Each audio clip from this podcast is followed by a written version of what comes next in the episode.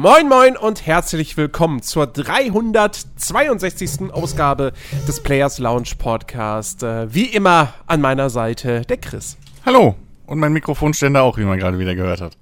quietsch, quietsch. Ja, mi, mi, Stendi, wir nennen ihn liebevoll Stendi, ist, ist auch mit dabei. Ähm, ja, heute quietscht er wieder. Heute, heute ist eine besondere Folge, äh, denn ich glaube, das ist na okay, wahrscheinlich nicht in, der Historie des Nerdiverse das erste Mal, aber es ist das erste Mal seit sehr, sehr, sehr, sehr langer Zeit, äh, dass wir tatsächlich am helllichten Tag aufnehmen. Ja, Normalerweise ist es immer dunkel und düster, wenn man nach draußen guckt. Und jetzt, na gut, strahlend blauer Sonnenschein, äh, blauer Sonnenhimmel ist jetzt hier, na, Wolken sind schon da, aber es ist schön, es ist frühlingshaft. Bei uns ist, zumindest was ich jetzt sehen kann, wolkenloser Himmel. Strahlend mhm. blau. Am Horizont gibt es so ein bisschen, aber ja. Können wir fast meinen, es wäre Sommer. Ja, ja, das stimmt. Es ist Sommer und keiner geht hin. Richtig. Oder keiner geht raus. Oder ja. Leute gehen raus und äh, naja. Äh, töten Menschen. Wir wollen heute, Sagen wir doch, wir wollen heute, ist. Sie töten. Wir wollen heute nicht über Corona, wobei wir werden auch über Corona sprechen müssen, das geht gar nicht anders. Ähm, denn eines der Themen befasst sich halt oder hängt damit zusammen. Ähm, heute ist Monatsrückblick, ja. ja. Wir, haben, äh, wir haben Ende April. Ähm, gut, der April geht im Prinzip eigentlich noch eine Woche, aber wir haben ja gesagt, immer am letzten Samstag im Monat gibt es dann den Monatsrückblick oder beziehungsweise den Rückblick auf die vergangenen vier Wochen. Und ähm, ey, es war wirklich, es war, es war ein durchwachsener Monat mit Aufs und Abs. Es gab gute Nachrichten, es gab aber auch echt schlechte Nachrichten. Ähm, und ich habe Game of Thrones durchgeguckt und das war auch ein Auf und Ab. also der April, ja, der, der, der macht was er will, ne? Ja, das, das stimmt, das stimmt. Generell dieses Jahr ist jetzt noch nicht so wirklich besonders gut alles in allem gewesen, ich weiß nicht. Nee, also das 2020 hatte bislang, also ich meine, jetzt aus Sicht eines Gamers, es gab gute Sachen schon in diesem Jahr. Ich, der März war unfassbar stark. Ähm, aber ja, auch wenn man jetzt sich so die, die Release-Liste anguckt, Huiuiui, also im Mai ist halt echt tote Hose. Ich glaube, in der ersten Hälfte des Monats kommt gefühlt gar nichts raus. Mhm. Also wirklich null. Ähm, und dann in der zweiten Hälfte auch nur so Kleinkram. Und äh, Juni und Juli, äh, ja gut, gibt, gibt, gibt ein bisschen was. Wir haben sogar eine Neuankündigung. Kommen wir später noch zu. Ähm, aber das Sommerloch könnte sehr, sehr lang werden. Ähm, oder es wird tatsächlich erstaunlicherweise sehr, sehr kurz. Aber da gehen wir auch noch gleich drauf ein. ähm, kommen wir doch erstmal zu einem Thema, was uns hoffentlich noch in diesem Jahr beschäftigen wird. Und Gerüchten zufolge wird das auch noch so sein. Aber es sind halt auch alles nur Gerüchte. Es geht nämlich um die PlayStation 5. Ähm, soll ja Ende dieses Jahres rauskommen, aber aufgrund der Corona-Krise gibt es natürlich gewisse Zweifel, ob wir wirklich dieses Jahr die neue Konsolengeneration serviert bekommen oder ob Sony und auch Microsoft halt dann doch sagen müssen, hm, sorry, das mit der Herstellung und Produktion, das klappt leider alles nicht so gut, wir müssen, wir müssen das verschieben mhm. ähm, auf 2021. Und dann ist zum Beispiel auch die Frage, bringen sie sie dann im Frühjahr raus, was in der Regel eher schlecht für Konsolen ist, wobei die Switch hat das Gegenteil bewiesen, ähm, oder wird es tatsächlich dann alles einfach um ein Jahr verschoben, damit man ja dieses Weihnachtsgeschäft mitnimmt. Hm. Aber die aktuellen Gerüchte besagen, und das geht alles äh, hervor aus einem Bericht, ich glaube von ähm, Bloomberg. Ähm, genau. Bloomberg hat berichtet, dass Sony die PlayStation 5 schon noch dieses Jahr veröffentlichen wird, aber ähm, die Produktionskosten steigen halt es soll eine geringere Stückzahl geben zum Launch und der Preis wird höher ausfallen. Äh, da ist die Rede von, ich glaube irgendwie bis, ja genau, zwischen 499 und 549 US-Dollar. Ähm, also, ich meine, wir kennen noch nicht den offiziellen Preis der PS5. Ja, das hat Sony ja noch nicht bekannt gegeben, mhm. wie viel sie kosten wird. Ähm, jeder ist eigentlich davon ausgegangen, dass die, also ich bin von Anfang an davon ausgegangen, dass die 500 Euro kosten wird. Ja, hatte ähm, ich jetzt auch so die, PS, die PS4 haben sie für 400 verkauft, aber äh, die PS5 ist halt einfach da ist wieder ein größerer Hardware-Sprung drin, da ist eine fette SSD drin und so weiter und so fort. Also Ja. ich rechne eigentlich nicht mit einem Preis unter 500 Euro. Und wenn sie jetzt 550 kosten sollte, wäre das immer noch versperzbar. Äh, das Wichtige wird halt nur sein, wenn man dann eine PS5 zum Launch haben will. Jetzt ist es dann halt umso äh, äh, wichtiger, dass sobald bekannt gegeben wird, ab dann und dann könnt ihr sie vorbestellen, dass man wirklich sofort instant zu den, auf die entsprechende Plattform geht und sich so ein Ding sichert. Ähm, weil die wird, glaube ich, ganz, ganz schnell vergriffen sein. Äh, ja, klar. Also ähm, gerade natürlich wegen der begrenzten Produktionsmöglichkeiten und alles. Ähm, aber generell, ich meine, wir kennen das von, von, von Hardware-Releases so. Ähm, das ist so das eine Mal, wo es Sinn macht, vorzubestellen. Und äh, ja, das wird halt auch, also es war wahrscheinlich so oder so nicht um äh, irgendwie umschiffbar, dass, dass, dass äh, nicht jeder zum Launch jetzt eine neue Konsole bei der Generation kriegen kann, jetzt durch die ganze Corona-Geschichte, ähm, ist es natürlich umso knapper, der ganze Mist. Ähm, Aber ja, ich, ich, wie gesagt, so, ich find's schon, ich fänd's schon trotzdem noch gut, wenn sie dieses Jahr die rausbringen und, und nicht erst im Frühjahr. Ich meine, früher wäre jetzt auch nicht so schlimm, aber ich bin mir halt nicht sicher, gerade weil das ja alles so aussieht, wirklich, als würde es noch ein bisschen länger dauern, ähm, ob das dann so viel bringt, wenn es im Frühjahr rauskommt und die weiß ich nicht, vielleicht ja 100.000 Stück mehr haben, so, keine Ahnung, äh, was da so zwei, drei Monate bringen. Ein anderer Punkt ist natürlich auch noch, ähm, dass ja höchstwahrscheinlich die Menge an Leuten, die sich eine PlayStation 5 überhaupt jetzt zum Launch leisten können, Ja, die wird geringer ausfallen. das, das, das stimmt auch. Weil, ne, es gibt halt nun mal sehr viele Menschen, ähm, die jetzt nur in Kurzarbeit arbeiten oder die vielleicht sogar ihren Job verloren haben oder die selbstständig sind und, und was weiß ich, sie führen eine Bar oder ein Restaurant und haben jetzt seit Monaten oder Wochen geschlossen ähm, und, und machen überhaupt kein Geld. Ähm, ich glaube, für die ist es die geringste Sorge, Ende des Jahres eine PlayStation 5 zu kriegen. Das, Ähm, ja, äh, das Und äh, deswegen, vielleicht gleicht sich das am Ende sogar aus. Also, dass halt einfach, es sind weniger PS5s vorhanden, aber es kauf, wollen auch weniger Leute eine kaufen. Das heißt natürlich nicht, also die, die wird trotzdem, wird die instant ausverkauft sein. Äh, weil das immer so ist bei neuen Konsolen. Ähm, ne, die Switch, ich meine, ich hatte, bei der Switch hatte ich mega Glück, dass ich die am Release-Tag, dass ich da noch eine in Berlin hier bestellen konnte und abends abholen konnte. Äh, das war für mich unfassbar, dass das ging. Und, ähm, Ähnlich wird es bei der PS5 halt auch sein. Gut, da werde ich nicht spontan am Release-Tag mich dazu entscheiden, einen zu kaufen. Die werde ich wirklich, sobald es geht, werde ich, werde ich da auf den Vorbestellen-Button klicken. Ja. Ähm, und äh, ja, also, also ich hoffe halt auch wirklich, dass sie dieses Jahr rauskommt. Ähm, das das wäre sonst echt schade, weil 2020 ist bislang eh. Es hätte so ein. Es, weißt, es hätte ja wirklich das geilste Game Year ever sein sollen. So im Vorfeld, ne? Ähm, dann gab's diese ganzen Releases im Frühling oder die ganzen, diese ganzen Frühjahr-Releases, die verschoben wurden, noch vor der ganzen Corona-Krise. Ähm, und da dachte man schon so, boah, okay, Cyberpunk erst im Herbst, das ist im Herbst, das ist im Herbst, Dying Light 2 kommt was weiß ich wann, ja. Ähm, das ist schon alles doof. Dann kam diese Corona-Krise noch dazwischen. Jetzt haben wir weitere Verschiebungen äh, von großen Titeln. Ähm, und haben jetzt im Prinzip so ein Frühjahr, wo der März proppe voll war mit guten Spielen. Im April gab es noch ein bisschen was, aber Februar war schon tot. Mai ist tot. Juni ist tot, höchstwahrscheinlich. Äh, Also, die Hoffnung ist jetzt da, dass der Herbst einfach richtig, richtig, richtig, richtig gut wird. Ähm, weil man muss ja auch sagen, ich meine, Leute, die jetzt irgendwie äh, sowas hören würden, äh, die, die nicht so gaming-affin sind, würden dann sagen, so habt ihr keine größeren Sorgen.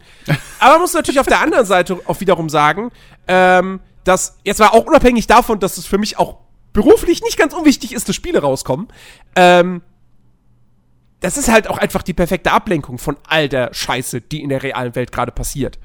Und ähm, da ist es natürlich dann besser, wenn wir halt geile Spiele bekommen. Ja, wenn wir dann im September so einen Cyberpunk kriegen, wo garantiert immer noch Corona ein großes Thema sein wird.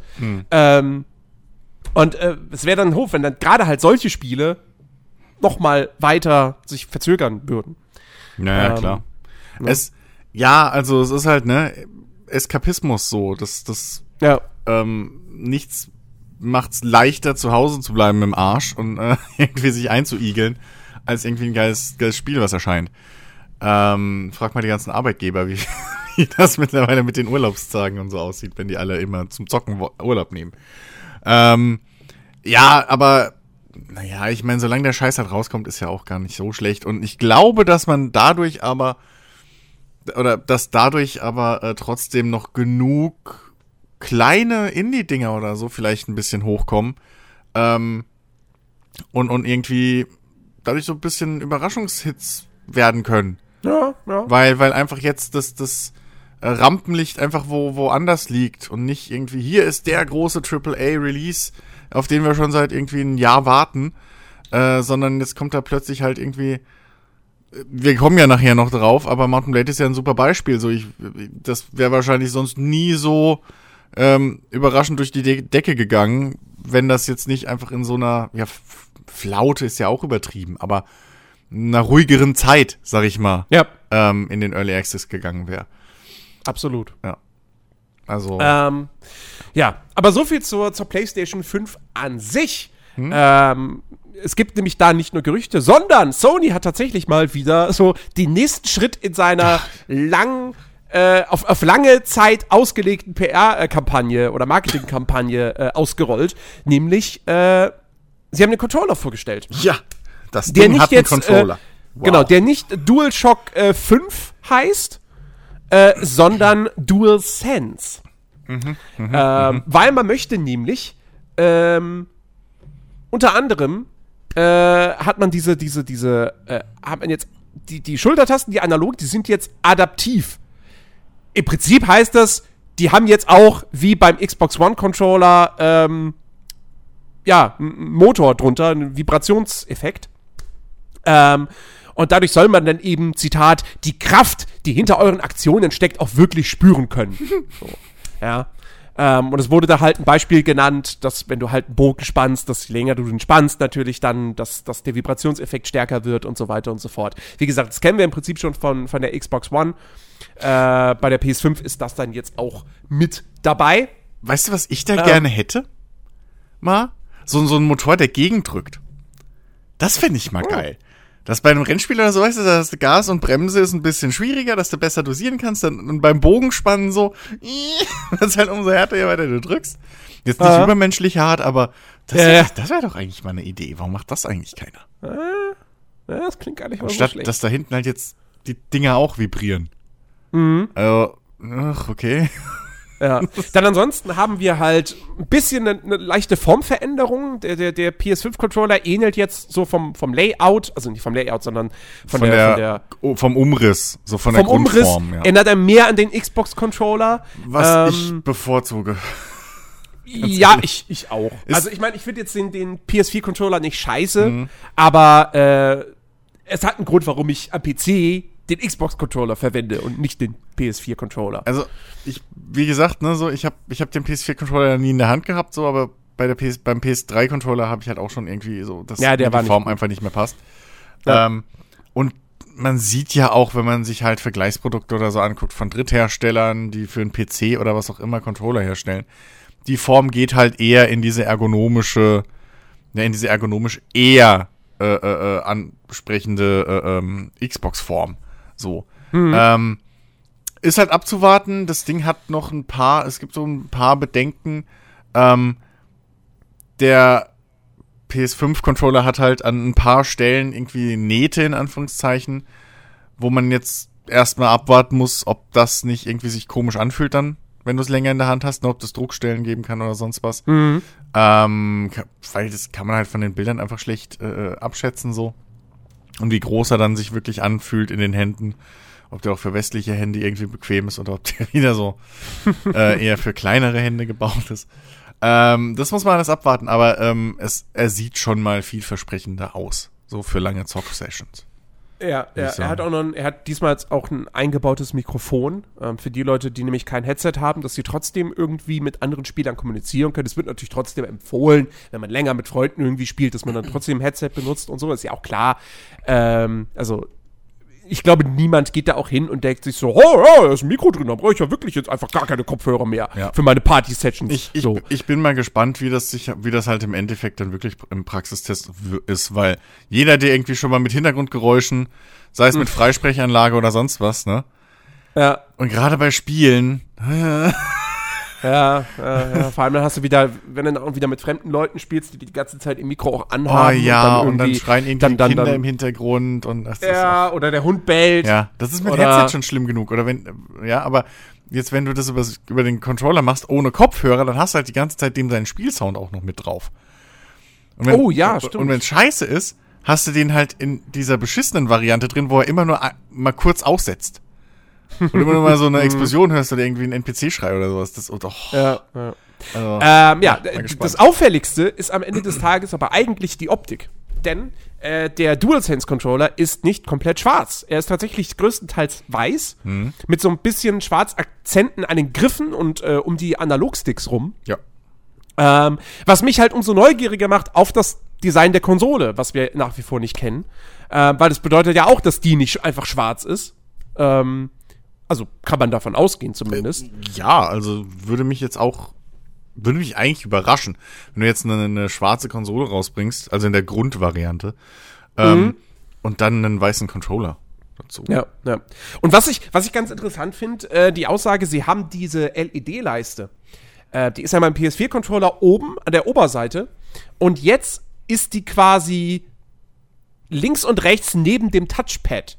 Und die Begründung war, ähm, dass sie dadurch äh, irgendwie größer sein soll. Aber eigentlich ist es ja nicht so. Also wenn ich mir die Bilder so angucke, dann sind halt zwei schmale Streifen, jetzt links und rechts, in der Mitte da. Ähm, und das war, ich weiß nicht, ob oben an der Oberseite, die hat man, glaube ich, bislang noch nicht gesehen, oder? Ich bin mir gerade nicht so sicher. Oh, keine Ahnung. Obwohl, doch, doch, doch, es müsste auch Fotos davon geben. Nee, ich meine, an der Oberseite ist nichts mehr. Ich glaube, es sind wirklich nur noch diese beiden schmalen Streifen.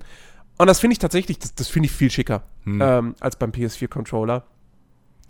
Ähm, ja, äh, sonst noch irgendwas? Ach ja, genau. Äh, es gibt jetzt quasi nicht mehr den Share-Button, sondern der heißt jetzt Create-Button und soll ein paar zusätzliche Funktionen noch bieten. Da gibt es aber noch keine Infos zu. Wow. Ja, das ist dann speziell für Dreams wahrscheinlich. also als das eine Spiel, was, eine, was Zusatzfunktionen hat, weil deswegen heißt er Create. nee. Äh, ja, keine Ahnung. Also es, es ist halt schwierig, finde ich, von, von Fotos und, und, und irgendwie, was man so hört und bla, da jetzt wirklich drauf zu schließen. Also er sieht halt schon mal solide aus und das ist, glaube ich, das Hauptding. Ähm, der linke Stick ist immer noch an der falschen Position, so wie es Ja. gehört bei Sony.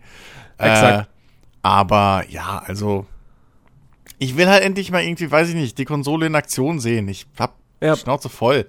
Ich will Hands-ons äh, irgendwie lesen und, und sehen. Ich will, keine Ahnung, dieses ganze, hey, guckt mal, wir haben einen Controller, ja, gut. So, er hat immer noch irgendwie acht Buttons und zwei Sticks und ein Steuerkreuz. Und das, ja, habe ich mit gerechnet. irgendwie ist, hm.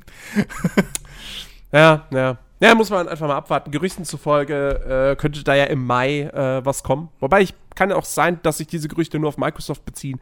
Da bin ich mir jetzt gerade nicht so hundertprozentig äh, sicher. Jo. Wir bleiben noch bei thematisch bei Sony, denn ähm, der größte Aufreger äh, des Monats äh, war ganz zu Beginn des Aprils eine, eine traurige Nachricht für alle PS4-Besitzer und alle äh, Fans von The Last of Us. Ähm, eigentlich sollte ja The Last of Us Part 2 jetzt am, ich glaube, 29. Mai erscheinen. Daraus wird nichts. Ähm, das Spiel wurde verschoben und zwar auf unbestimmte Zeit. Der Grund, ähm, Corona, kurz gesagt. Äh, die lange Version ist, ähm, tatsächlich ist es nicht so, dass, dass sie irgendwie gesagt haben, wie bei anderen, also wenn man jetzt mehrere Verschiebungen gehabt. Wasteland 3 wurde auf August verschoben. Ähm, New World, dieses MMO von Amazon, wurde auf auch August verschoben. Ähm, und äh, noch ein paar noch ein paar kleinere Titel. Äh, Minecraft Dungeons, gut, das wurde nur einen Monat tatsächlich verschoben, von April auf Mai. Ähm, aber auch alles wegen, in allen Fällen ist Corona der Grund und diese Umstellung auf Homeoffice. Bei The Last of Us Part 2 ist es halt so, ähm, dass das Spiel laut Naughty Dog so gut wie fertig ist. Sie sind gerade dabei, die letzten Bugs zu fixen.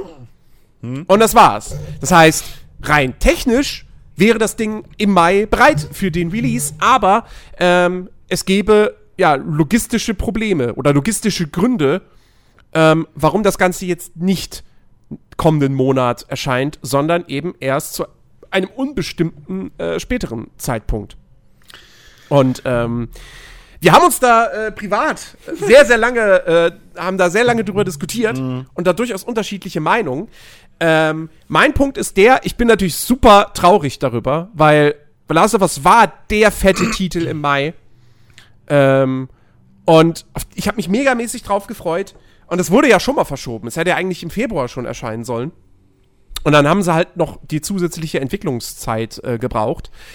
Ähm, und ich finde das mega kacke, dass das Ding jetzt nicht kommt und dass man halt auch einfach nicht weiß, wann es jetzt kommt. Ähm, aber ich kann nachvollziehen, warum dieser Schritt äh, getätigt wurde. Wir kennen halt nicht den genauen Grund dafür. Ähm, ich tippe halt mal darauf, dass es, ähm, also entweder gibt es tatsächlich Probleme bei der, bei der Herstellung der Discs, ähm, dass da irgendwie das, das gewisse, ich weiß ja nicht, in wie vielen Presswerken die das herstellen, so, mhm. aber dass da vielleicht, wenn es mehrere sind, dass ein Teil davon irgendwie gerade nicht arbeiten kann oder dass ähm, äh, äh, äh vielleicht sogar gar nichts hergestellt werden kann. Ähm, dann wäre das natürlich ein Grund zu sagen, so, ja, wir, also wir können es halt nicht rausbringen im Mai, so ähm, physisch zumindest. Ähm, wahrscheinlich ist es aber auch eher so halt diese ganze Geschichte mit, äh, dass halt in vielen Ländern die Geschäfte geschlossen haben. Und ähm, jetzt könnte man natürlich sagen, und das ist ja auch mehr oder weniger dein, dein Standpunkt, naja, dann seid doch so fair dem Spieler gegenüber und veröffentlicht es halt digital. So, mhm. weil dann kann sich jeder runterladen. So, da spricht ja nichts dagegen. Nur der Punkt ist halt, du verkackst es dir damit total mit dem Einzelhandel. Und bei Konsolen ist es halt nach wie vor, wir als PC-Spieler, wir sind das nicht mehr gewohnt. Wir, wir kaufen alles digital. Keiner, kaum einer geht noch in den Laden, kauft ein PC-Spiel bei Saturn oder so, fährt dann nach Hause, macht die Packung auf, stellt fest, oh, so ein Download-Code drin. Oder auf der Disk ist bloß Steam installiert so. Ähm, und das Spiel musst du dann trotzdem runterladen. Äh, bei Konsolen ist es immer noch gang und gäbe, dass viele Leute sich einfach die Version so kaufen.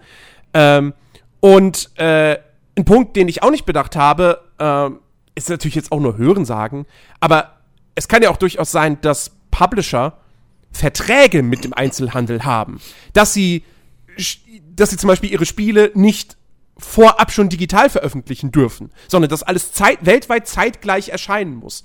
So, sobald die Dinger im Laden stehen, äh, werden sie auch dann quasi äh, ja online digital freigegeben.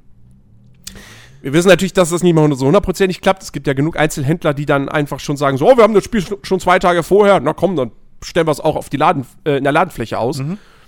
Ähm, aber nichtsdestotrotz, ich, also, ich, ich sehe, ich verstehe komplett, warum man diesen Schritt jetzt gegangen ist.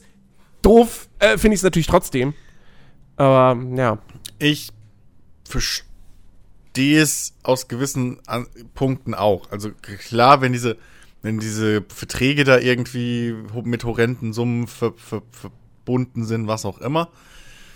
Ja, okay, aber ich habe zwei Probleme mit der ganzen Geschichte. Halt zum einen, ähm, dann kommuniziert das, dann sagt einen richtigen, driftigen Grund, warum. Ähm, und zweitens, warum, glaube ich, diese Presswerkgeschichte für mich auszuschließen wäre. Dann hättest du halt ein Datum.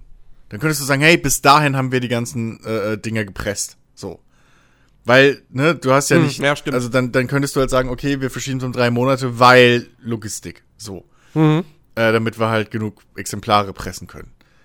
Ähm, ich habe das Gefühl, und das ist halt wirklich auch nur ne, ne, ne, ne, ein Gefühl, und das ist vielleicht auch ein bisschen gefärbt von, von Sony einfach in den letzten Jahren. Ähm, wegen For the Players und so. Ähm, die, ich habe das Gefühl, sie wollen halt um, auf, ums Verrecken am, innerhalb der ersten Woche oder was diese, diese Rekordzahlen knacken, was Verkäufe angeht. Sie wollen diesen typischen Blabla hat sich am ersten Tag so und so viel verkauft, hat sich am ersten Wochenende, hat sich in der ersten Woche Rekord, bla und hin und her. Meist verkauftes Naughty Dog Spiel, schießt mich tot, hin und her. Ähm, und, und das finde ich halt ein bisschen scheiße. Ganz ehrlich, weil, ähm, das hat nichts mit Fairness irgendwie, das alles gleichzeitig haben sollen oder sonst was zu tun. Das ist irgendwie, in meinen Augen riecht das halt nach, ja, einfach, wir wollen diese Zahlen haben, wir wollen das Marketing haben, wir wollen äh, die, diese, diese, ja, einfach auch diese Zahlen für unseren Jahresbericht haben, dass wir sagen können, hey, das hat sich so und so oft verkauft innerhalb der ersten drei Wochen. Ähm, und das finde ich gerade in einer Zeit, wo du vorhin ja selbst auch angesprochen hast, dass halt jetzt so gerade für Videospieler ähm, Videospiele durchaus auch vielleicht ein wichtiger Punkt sein können für, für diese, die seelische Gesundheit, wenn du es so willst. Ähm, dann finde ich das halt irgendwo ein Kack-Move.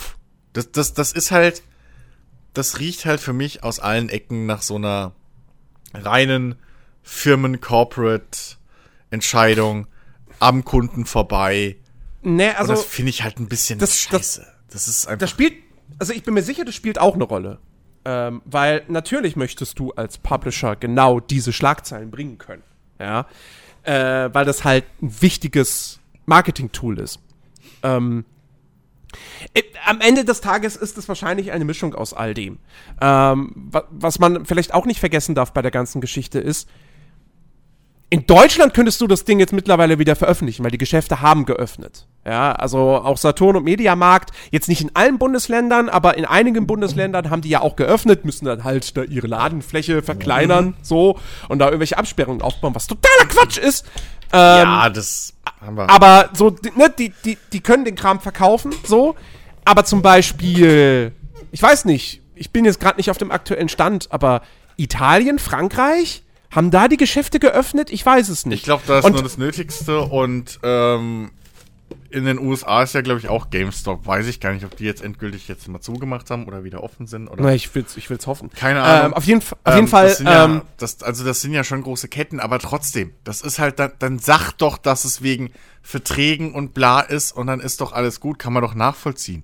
Aber, nee, ich, also ich, aber das Ding ist, in den, in den ganzen Ländern gibt's glaube ich, trotzdem noch Amazon. Also das ist halt der Punkt so. Oder andere äh, äh, äh, Online-Shops, Lieferanten etc. Selbst bei uns könntest du ja theoretisch, wenn du das wollen würdest, auch über Mediamarkt oder Saturn online den Kram dann bestellen. So, dann, dann weiß zwar nicht, warum man das machen sollte, aber es ginge ja.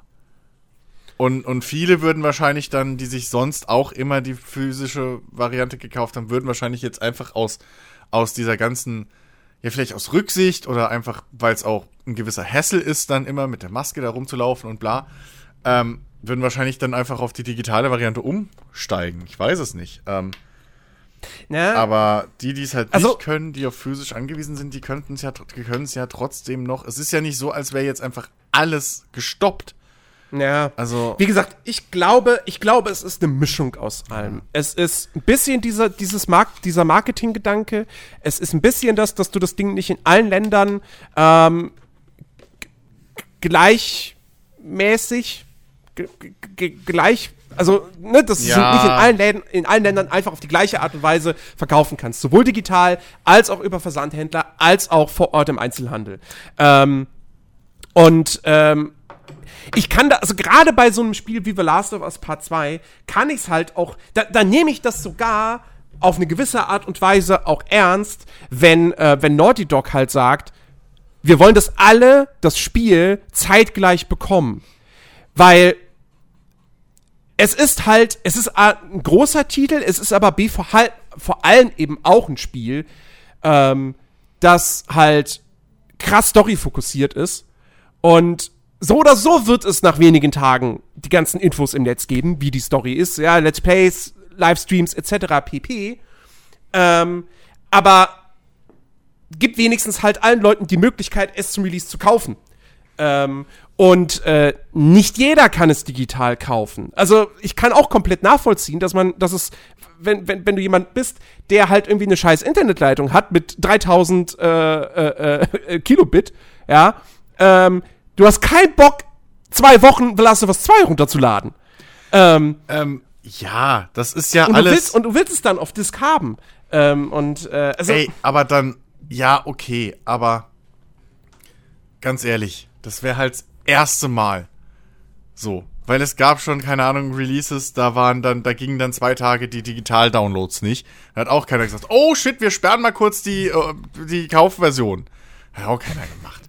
Ähm, also, come on, das maybe, aber ich glaube, das ist der geringste Beweggrund, warum dieses AAA-Vorzeige-Flaggschiff äh, jetzt nach hinten verschoben wird. Ja. Ähm, zumal also es ist ja kein, es ist halt ein Singleplayer-Spiel. Und ganz ehrlich, ähm, erstens, es zwingt niemanden jemand was anzuklicken, wo fett drin steht, Spoiler. Äh, ja, es, klingt niemand, es zwingt niemand jemanden, sich Let's Plays anzugucken dazu. Und gerade bei größeren Let's Playern oder, oder äh, Streamern und, und Medien, Presse kannst du hingehen und sagen, was ja auch schon bei Tests und so passiert ist in der Vergangenheit, mhm. ist ja auch nicht. Natürlich. So, da kannst du halt effektiv sagen, ihr zeigt's bitte nur bis zu, äh, ihr sprecht bitte nur bis zu dem Punkt über die Story. So. Oder Streamer dürfen bis zu Datum X auch nur bis zu dem und dem, war nicht Final Fantasy VII jetzt wieder so ein Punkt, wo es hieß, bis zu dem Tag dürft ihr nur maximal bis dahin zeigen. Ich glaube, die ja, ersten ja. ein, zwei Stunden oder so. Das kannst du ja durchsetzen. Und das sind ja die Haupt, die Haupt, äh, äh, äh, äh ja, äh, äh, äh, Verbreitungsmedien für sowas. Also, wenn du, wenn das dein, dein Argument sein sollte dafür, bei einem Singleplayer-Story-Spiel, okay, aber dann kommuniziert halt doch richtig und sagt nicht, ja, Logistikprobleme. Also Logistikprobleme klingt halt, ja, unsere Schiffe stecken auf dem Atlantik fest, so, sorry. Ja, ja die, halt die, die, die, die, Kommunikation, da, da gebe ich dir recht, die war jetzt hier nicht die allerbeste. Man spielt mit offenen Karten. Wahrscheinlich, wahrscheinlich, wahrscheinlich ist halt wirklich das Wesentlichste eben, dass du es dir mit dem Einzelhandel nicht verscherzen möchtest. Ähm, weil, äh, ja, wie gesagt, äh, stellen wir uns vor, sie würden das jetzt, Ding jetzt rein digital veröffentlichen. Der Einzelländer sagt, ja, warte mal, Moment mal, das ist doch euer größter Blockbuster, der jetzt noch für die Konsole rauskommt und wir können die. Ja, nee, also eure nächsten Spiele, die nehmen wir nicht bei uns auf. Ich weiß nicht, ähm, ob außer GameStop und ich weiß nicht mal, ob die sich das leisten können. Ähm, ob da irgendein Einzelhändler wirklich so krass bei Videospielen aktuell ähm, auf, auf dem Trip ist. Also ganz ehrlich. Ähm, ich glaube, bei so einem Titel schon. Ich habe keine Ahnung, wie da wirklich das Know-how und so und irgendwie, weiß ich nicht, bin ich mir echt nicht sicher. Also wie gesagt, so GameStop oder so, maybe. Aber die haben andere Probleme. Mhm. ähm, aber ich weiß echt nicht, ob ein Mediamarkt oder ein Saturn da so, so drauf abgehen. Natürlich kriegen wir jetzt mitten in der Aufnahme Post. Äh, red mal weiter, ich bin mal kurz. ja. Ja, äh, es ist am Ende des Tages. Nee, bin ich nicht, es war ein Einwurf. es ist auf jeden Fall super, super schade, ähm, dass, dass man jetzt noch länger auf The Last of Us Part 2 warten muss. Ähm, die Sache ist ja auch die, vor nicht allzu langer Zeit, irgendwann im, im März, ähm, hat ja Sony erst bekannt gegeben, dass Ende Juni Ghost of Tsushima erscheinen soll. Hm. Ähm, Wahrscheinlich wird das dann auch auf unbestimmte Zeit verschoben. Es wurde übrigens, äh, Last of Us kein Einzelfall, es wurde auch Iron Man VR verschoben, ebenfalls auf unbestimmte Zeit, aus dem gleichen Grund. Ähm, und wie gesagt, das könnte halt auch Ghost of Tsushima blühen. Es sei denn, bis Ende Juni ist ja jetzt noch ein bisschen Zeit. Ähm, die Situation der Aufwärtstrend, den wir aktuell haben, der bleibt bestehen. Äh, die Infektionszahlen oder also die, die, die, die, die, nee, die Reproduktionszahl mhm. geht runter. Ähm, es werden wieder mehr Leute gesund, die Geschäfte öffnen jetzt nach und nach wieder mehr und so weiter und so fort. Dann könnte es natürlich passieren, dass Ghost of Tsushima im Juni rauskommt, wie geplant, und dann sogar Last of Us einfach direkt im Juli hinterhergeschoben wird. Ja, das große Problem. Und dann wäre ja. das Sommerloch zumindest für PS4-Spieler schon mal quasi wieder fast komplett beseitigt. Ja, ähm, das, das große Problem ist halt, dass wir da aber, also wenn die Geschäfte, je mehr Geschäfte öffnen, desto höher geht auch wieder die Produ Reproduktionszahl. Also das ja, ist halt natürlich. nicht zu entkoppeln. Ähm, weil von der, von der berühmt-berüchtigten Herdenimmunität sind halt alle noch sehr weit weg entfernt, so. Ja. Ähm, es läuft wirklich darauf hin, dass halt man erst mit, auf, dass man auf einen Impfstoff warten muss. So, Punkt. Und das ist halt mindestens noch ein Jahr weg. So, mhm. allein bis Marktreife. Ähm, das ist teilweise sogar dann 18 Monate oder was ich jetzt so aus, aus Fachkreisen, was man so hört. Ähm, und das ist halt echt, also, ja, keine Ahnung, dieses auf unbestimmte Zeit, das nagt halt an mir, das mag ich nicht. Das finde ich irgendwie, finde ich nicht geil. Da hätte man, da hätte da hätte man echt auch andere, andere Dings äh, finden können, wenn es wirklich an den Verträgen oder so liegt. das Problem ist halt, also, es ist nicht geil, trotzdem aber auch irgendwo nachvollziehbar, weil, und das ist ja das allgemeine Problem, was wir mit dem Coronavirus haben, du kannst halt im Prinzip nicht weiter als zwei Wochen in die Zukunft blicken. Ja. Oder eigentlich, also äh, eigentlich nicht. Du lebst eigentlich eher immer, immer zwei Wochen in der Vergangenheit. Zurück, ja. Ähm, und äh, also natürlich hätte Sony jetzt hingehen können und sagen können, wir verschieben das auf irgendwann 2020, aber du kannst nicht, du kannst nicht bestimmen, oder du kannst jetzt nicht sagen, wie das Jahr noch verlaufen wird. Ähm, du kannst nur Schätzungen abgeben und das war's. Und ähm, dann, dann hieß es ja, das Spiel kommt irgendwann 2020. Ja, dann hält es aber mit dem Coronavirus, was weiß ich, hält noch weiter an. Es kommt eine zweite große Welle. Äh, es wird noch schlimmer, whatever. Und dann kommt das Ding erst 2021. Und ähm, dann finde ich es vollkommen okay, wenn sie dann so weit hingehen und sagen, okay, pass auf, wir sind so ehrlich, wir wissen es nicht. Wir wissen nicht, wann wir es rausbringen können. auf der anderen Wie Seite- gesagt, die Begründung hätten sie weiter ausführen Ja, müssen. aber auf der anderen Ähm, Seite ähm, wäre es dann nicht auch, also müssten sie da nicht so strikt sein und auch sagen, wir verschieben die PlayStation 5 auf unbestimmt. Also wenn das wirklich halt, Hm. wenn das wirklich der Grund ist, dass es um Verträge und sonst was, weil der Einzelhandel hat ja trotzdem zu, wenn die PS5 dieses Jahr rauskommt. Also das Geschäft, Ja, also ja, da sind ja dann auch diese Verträge. Also es ist halt, es stinkt halt bisschen so, weiß nicht. Ich, ich, ich habe da halt so ein Geschmäckle bei. Mhm. Ähm, und das ist halt das Ding, was mich daran ein bisschen, bisschen nervt. So. Und gerade wenn, gerade wenn man halt so doof auch irgendwo ist, sorry, aber sich hinstellt und sagt, ja, unser Spiel ist eigentlich fertig.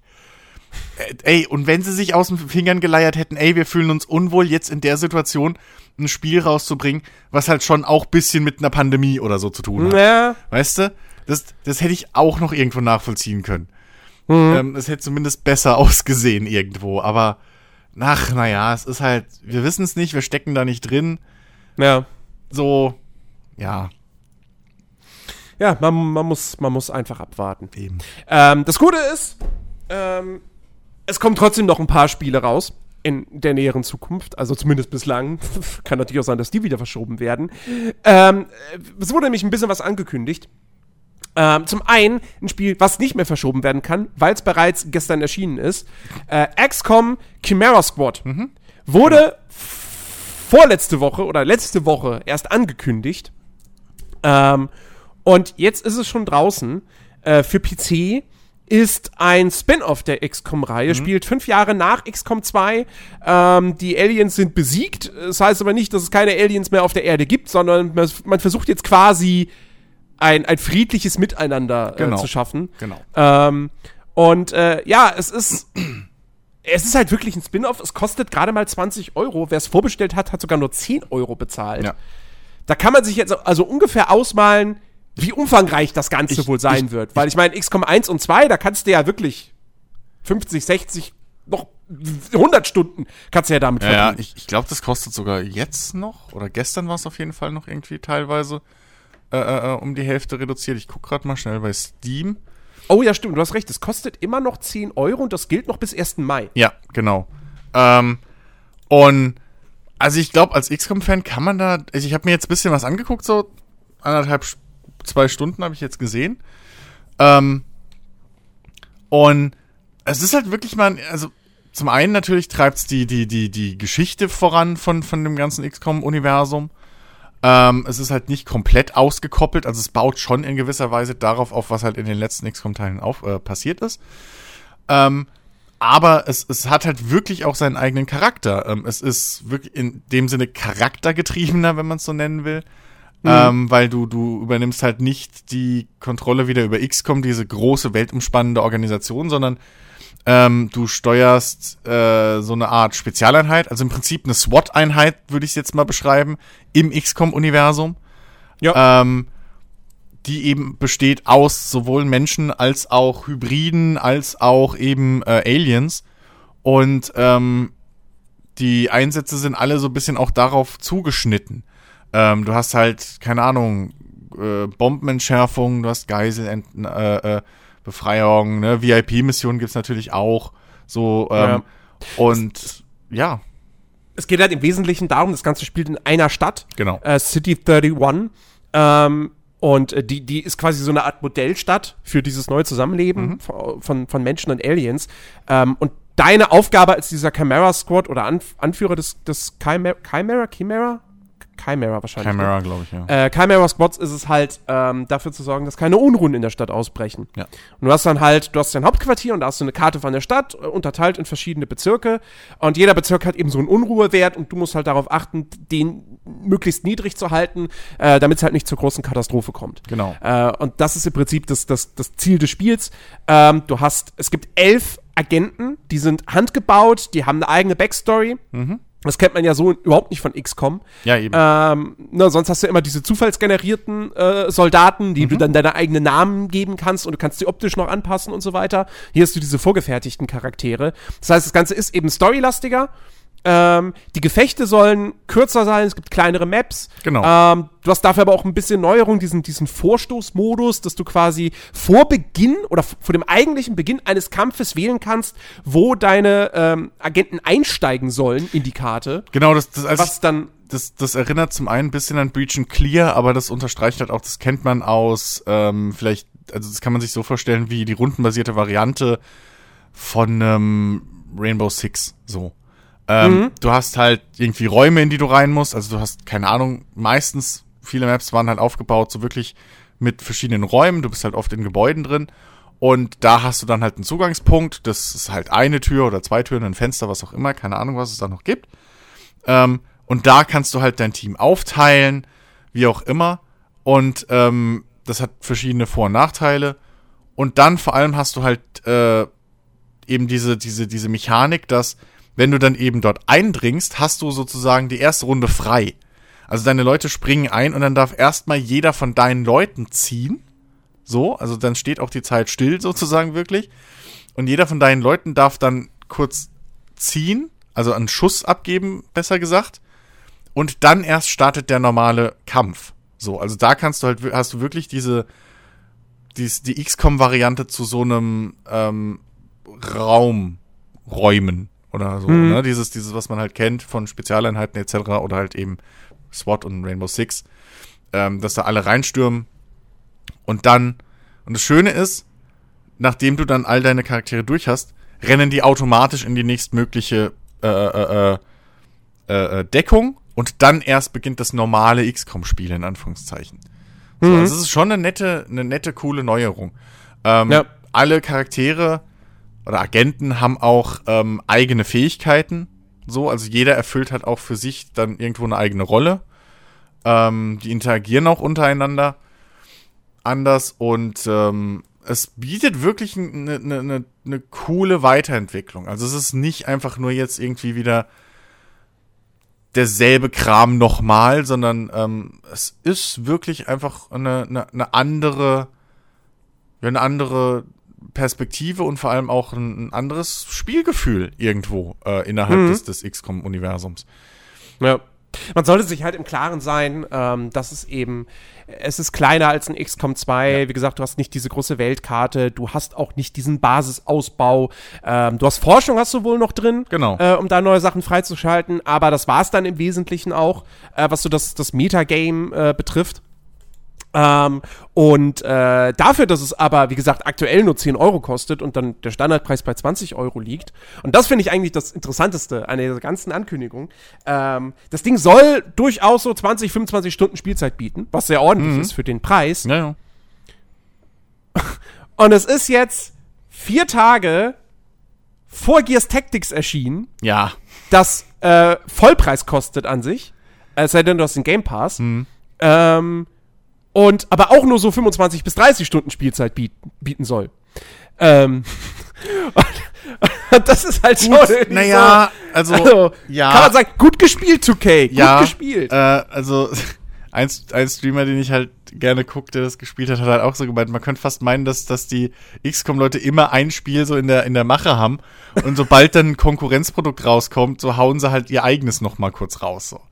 um, um einfach den Markt, äh, so um nochmal klar zu machen, hey, hallo, uns gibt's auch noch, so. Ähm, nee, aber man muss halt auch fairerweise sagen, äh, bei Gears Tactics hast du, glaube ich, halt ein bisschen höhere Production Values, du hast, glaube ich, Cutscenes Ja, drin und ja. so.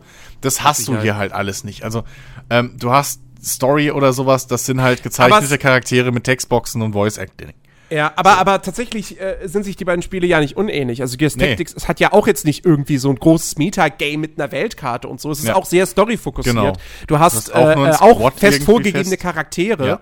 Ähm, und äh, also die beiden Spiele sind sich schon wirklich relativ ähnlich. Ja, das, deswegen. Ähm, Und äh, ja, ansonsten, äh, ich meine, für mich ist die Sache eindeutig irgendwie so, Chimera Squad, Chimera Squad ist jetzt halt, das ist jetzt so ein Häppchen, das ist jetzt so ein, so ein, so ein Appetitanreger wieder für alle, die, was weiß ich, XCOM 2 schon länger nicht mehr gespielt haben oder so, äh, da jetzt wieder, wieder neu einzusteigen äh, in die Serie. Genau. Ähm, und ich gehe ja eh da fest davon aus, dass, ähm, dass dieses Jahr noch ein XCOM 3 angekündigt wird, weil Teil 2 ist jetzt mittlerweile schon vier Jahre alt.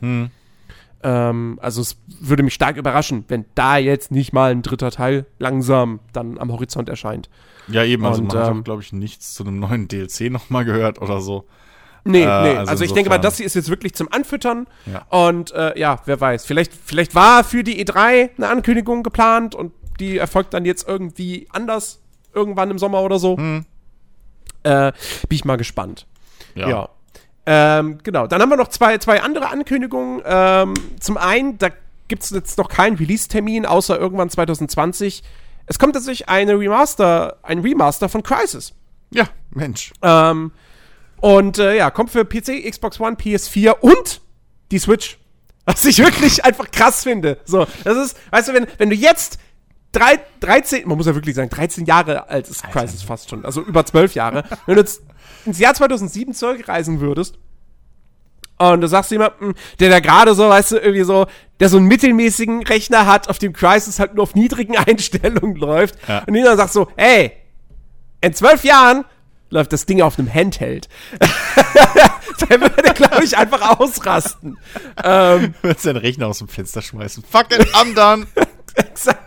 Also das ist halt, ich bin, da bin ich mega gespannt drauf, wie das Ding auf der Switch aussieht. Wahrscheinlich ist die Switch dann am Ende nicht wirklich ein Remaster, sondern einfach das Original, ja, nur besser angepasst. nur besser angepasst. ja. Ähm, also nee, da bin ich, da bin ich echt drauf gespannt. Ja, definitiv. Ähm, definitiv. Also das, und das, äh, ja, ja das äh, gut im Sommer, Hammer. im Sommer soll es irgendwann erscheinen. Ja. Ja.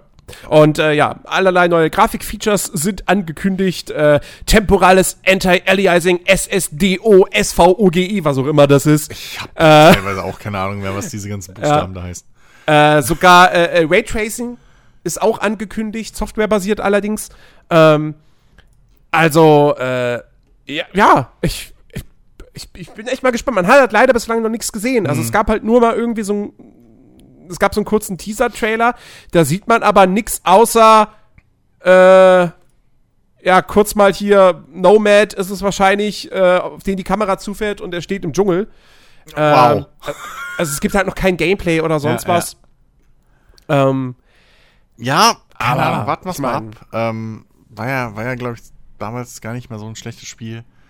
Crisis war super. Äh, insofern, Also, ja. ich meine, die Story war, war ja gut. ja, konntest, konntest du vergessen so. Wie immer. Aber spielerisch, ich, fand, ich fand Crisis geil. Das war nicht nur ein Grafikblender, wie es manch einer vielleicht heutzutage verschreien würde. Hm. Es war auch ein richtig guter Shooter.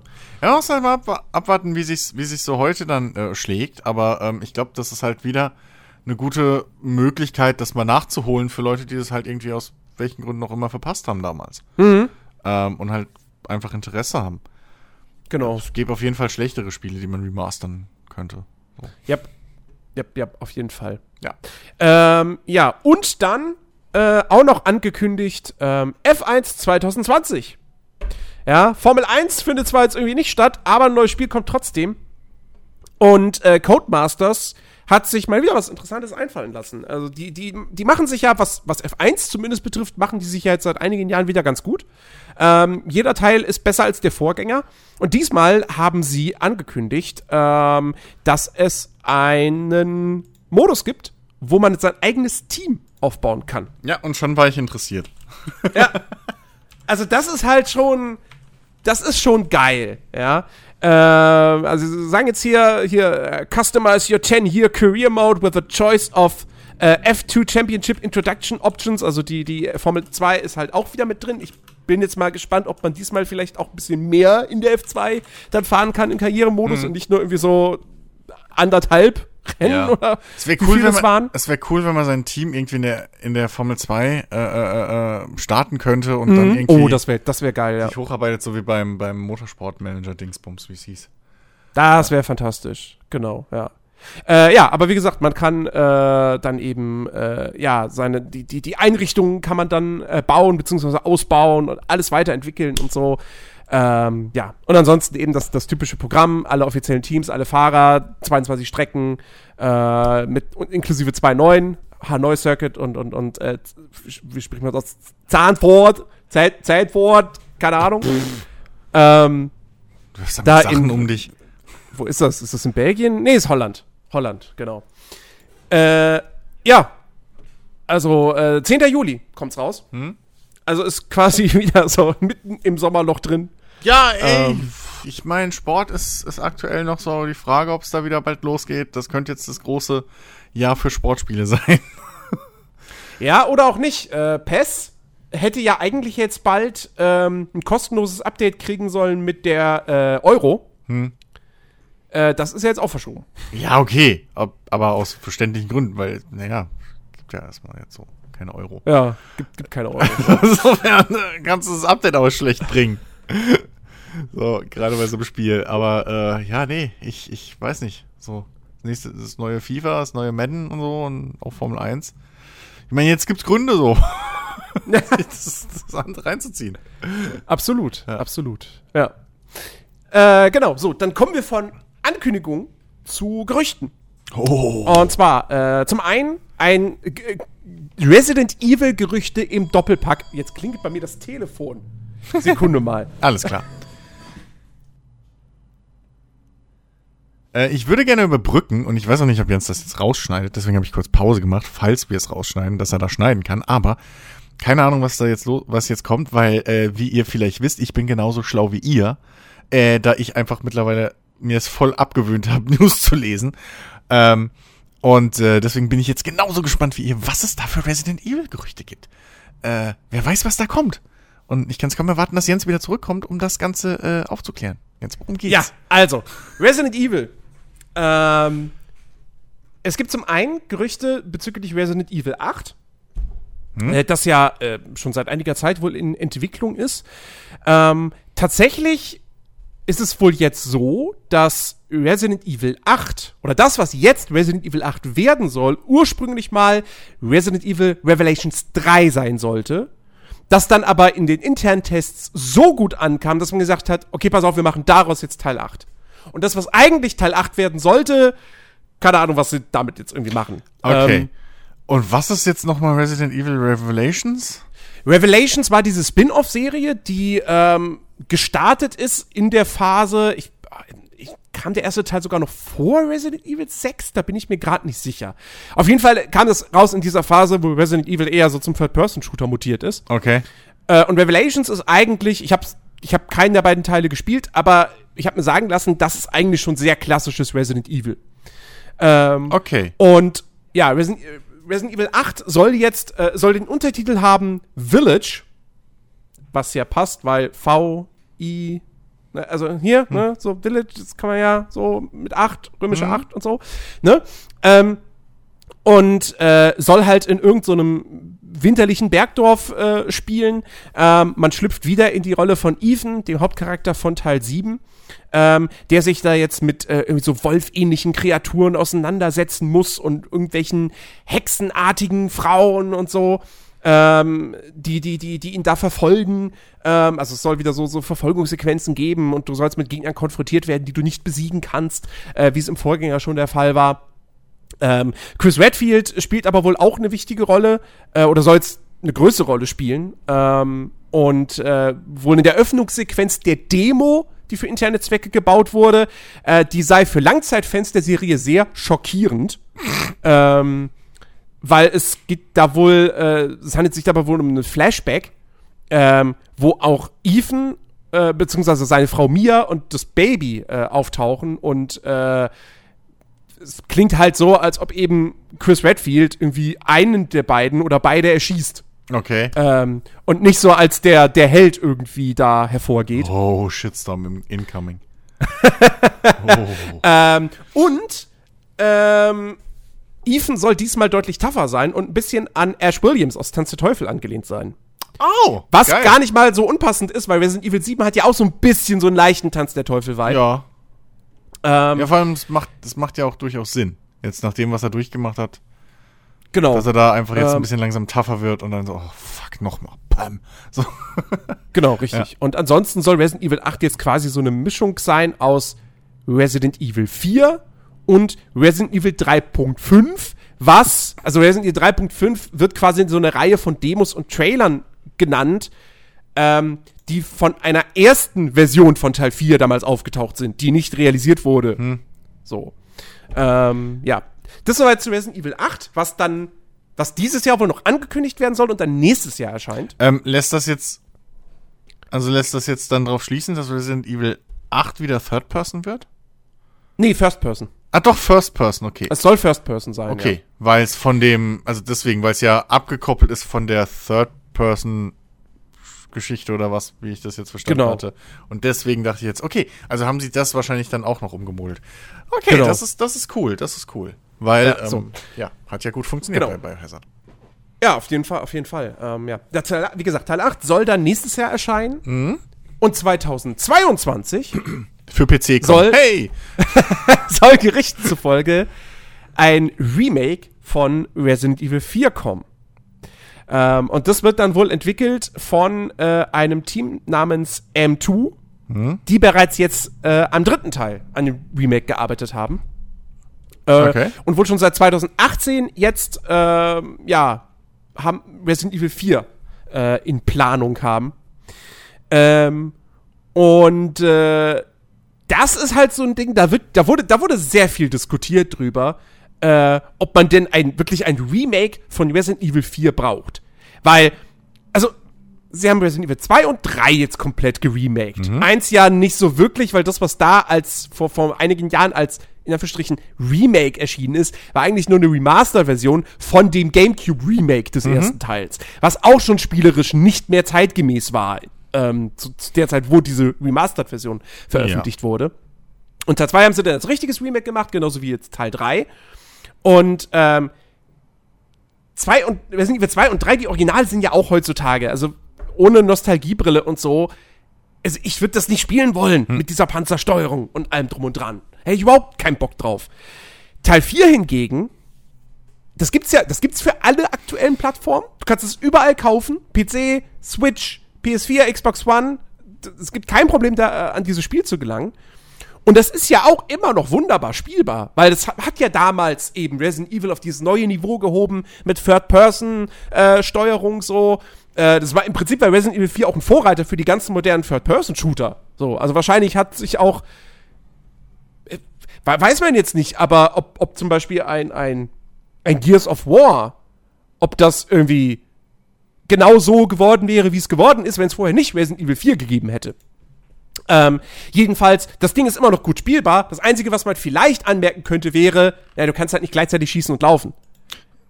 Was aber auch zum Spielkonzept irgendwie dazugehört. Ja. Ja, aber das. Ja, gut, aber das gehörte bis jetzt auch immer dazu. Und die Remakes machen es ja, glaube ich, anders, oder? In den Remakes kannst du schießen und laufen, ja. Also das ist ja schon mal ein Punkt. Und das hat den Remakes jetzt bis jetzt nicht geschadet. So, und das Nee. ist ja zum Beispiel ein Punkt, das kann man ja durchaus dann anfassen und ändern.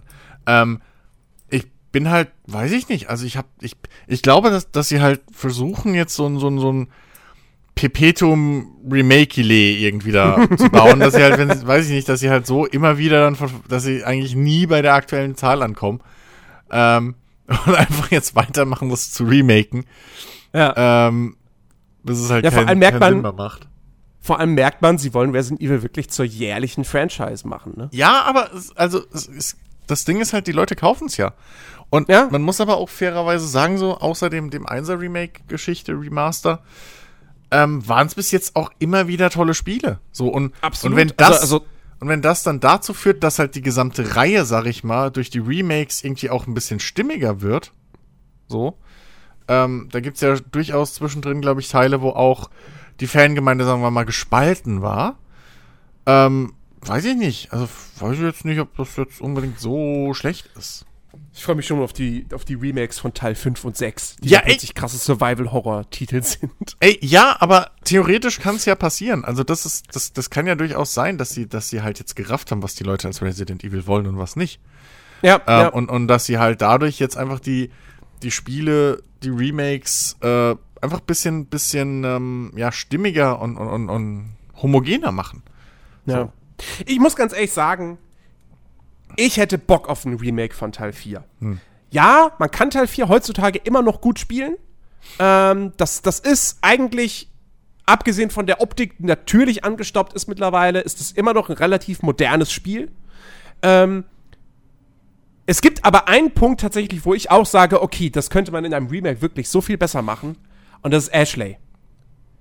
Ashley, die Präsidententochter, die man als spielt ja Leon S. Kennedy, die muss man ja retten. Und die ist ja wirklich einfach, die kann ja, die kann gar nichts, ja. Und du musst sie ja ständig in irgendwelchen Mülltonnen verstecken oder Das so. eben, das ist, also, abgesehen von dem, was das auch als Frauenbild impliziert, aber Ja, das ist ja zum Beispiel was, das kann man ja durchaus mal anfassen. Dann. Absolut. So Remake. Ne? absolut. Und ich freue ja. mich auch jetzt schon, wenn dann irgendwie in, weiß ich nicht, grob überschlagen, vielleicht, boah, zehn Jahren oder so, dann das Resident Evil 1 First-Person-Remake kommt. Und dann die nochmal von vorne anfangen mit den ganzen Remakes, bloß dann First-Person, weil mittlerweile Resident Evil dann synonym ist für First-Person VR-Horror. Oh ja. Oh ja. ähm, und was, was, was ich auch ganz interessant finde, ist, Resident Evil 4 ist ja ein ziemlich großes Spiel. Äh, da sitzt du ja wirklich irgendwie 20 Stunden dran oder so. Ähm, und bei Resident ich habe jetzt das Remake von Teil 3 noch nicht gespielt. Das hebe ich mir noch so ein bisschen auf fürs Sommerloch tatsächlich. Ähm, da ist ja die Kritik, dass das ja sehr, sehr kurz ist. Du kannst es ja in fünf Stunden durchspielen. Und dass halt auch tatsächlich diverse Bereiche des Originals einfach schlichtweg fehlen.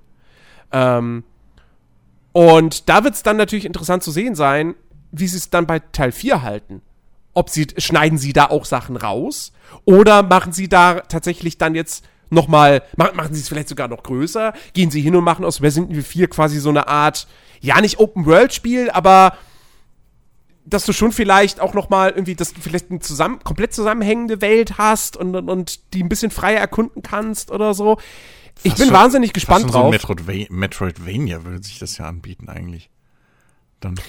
Ja gut, für mich, für mich hätte tatsächlich Resident Evil 2 schon eigentlich so ein Metroidvania-Vibe, weil auch da du ja immer wieder an, an Räume kommst in der Polizeistation, wo du noch nicht rein kannst und dann irgendwann später kriegst du den Schlüssel Ja, für diesen stimmt. Raum. Ja, ja. Ähm, bloß so, weil also, du meintest das- irgendwie zusammenhängende Welt und bla.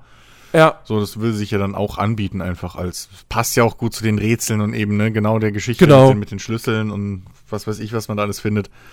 Ähm, ja, also klar, warum nicht? Also das ist ja nicht ausgeschlossen bei einem Remake, dass man halt wirklich einfach, ich meine, wir kommen später noch auf ein Remake zu sprechen, was das ja macht, was eigentlich das Spiel komplett einfach wirklich neu macht.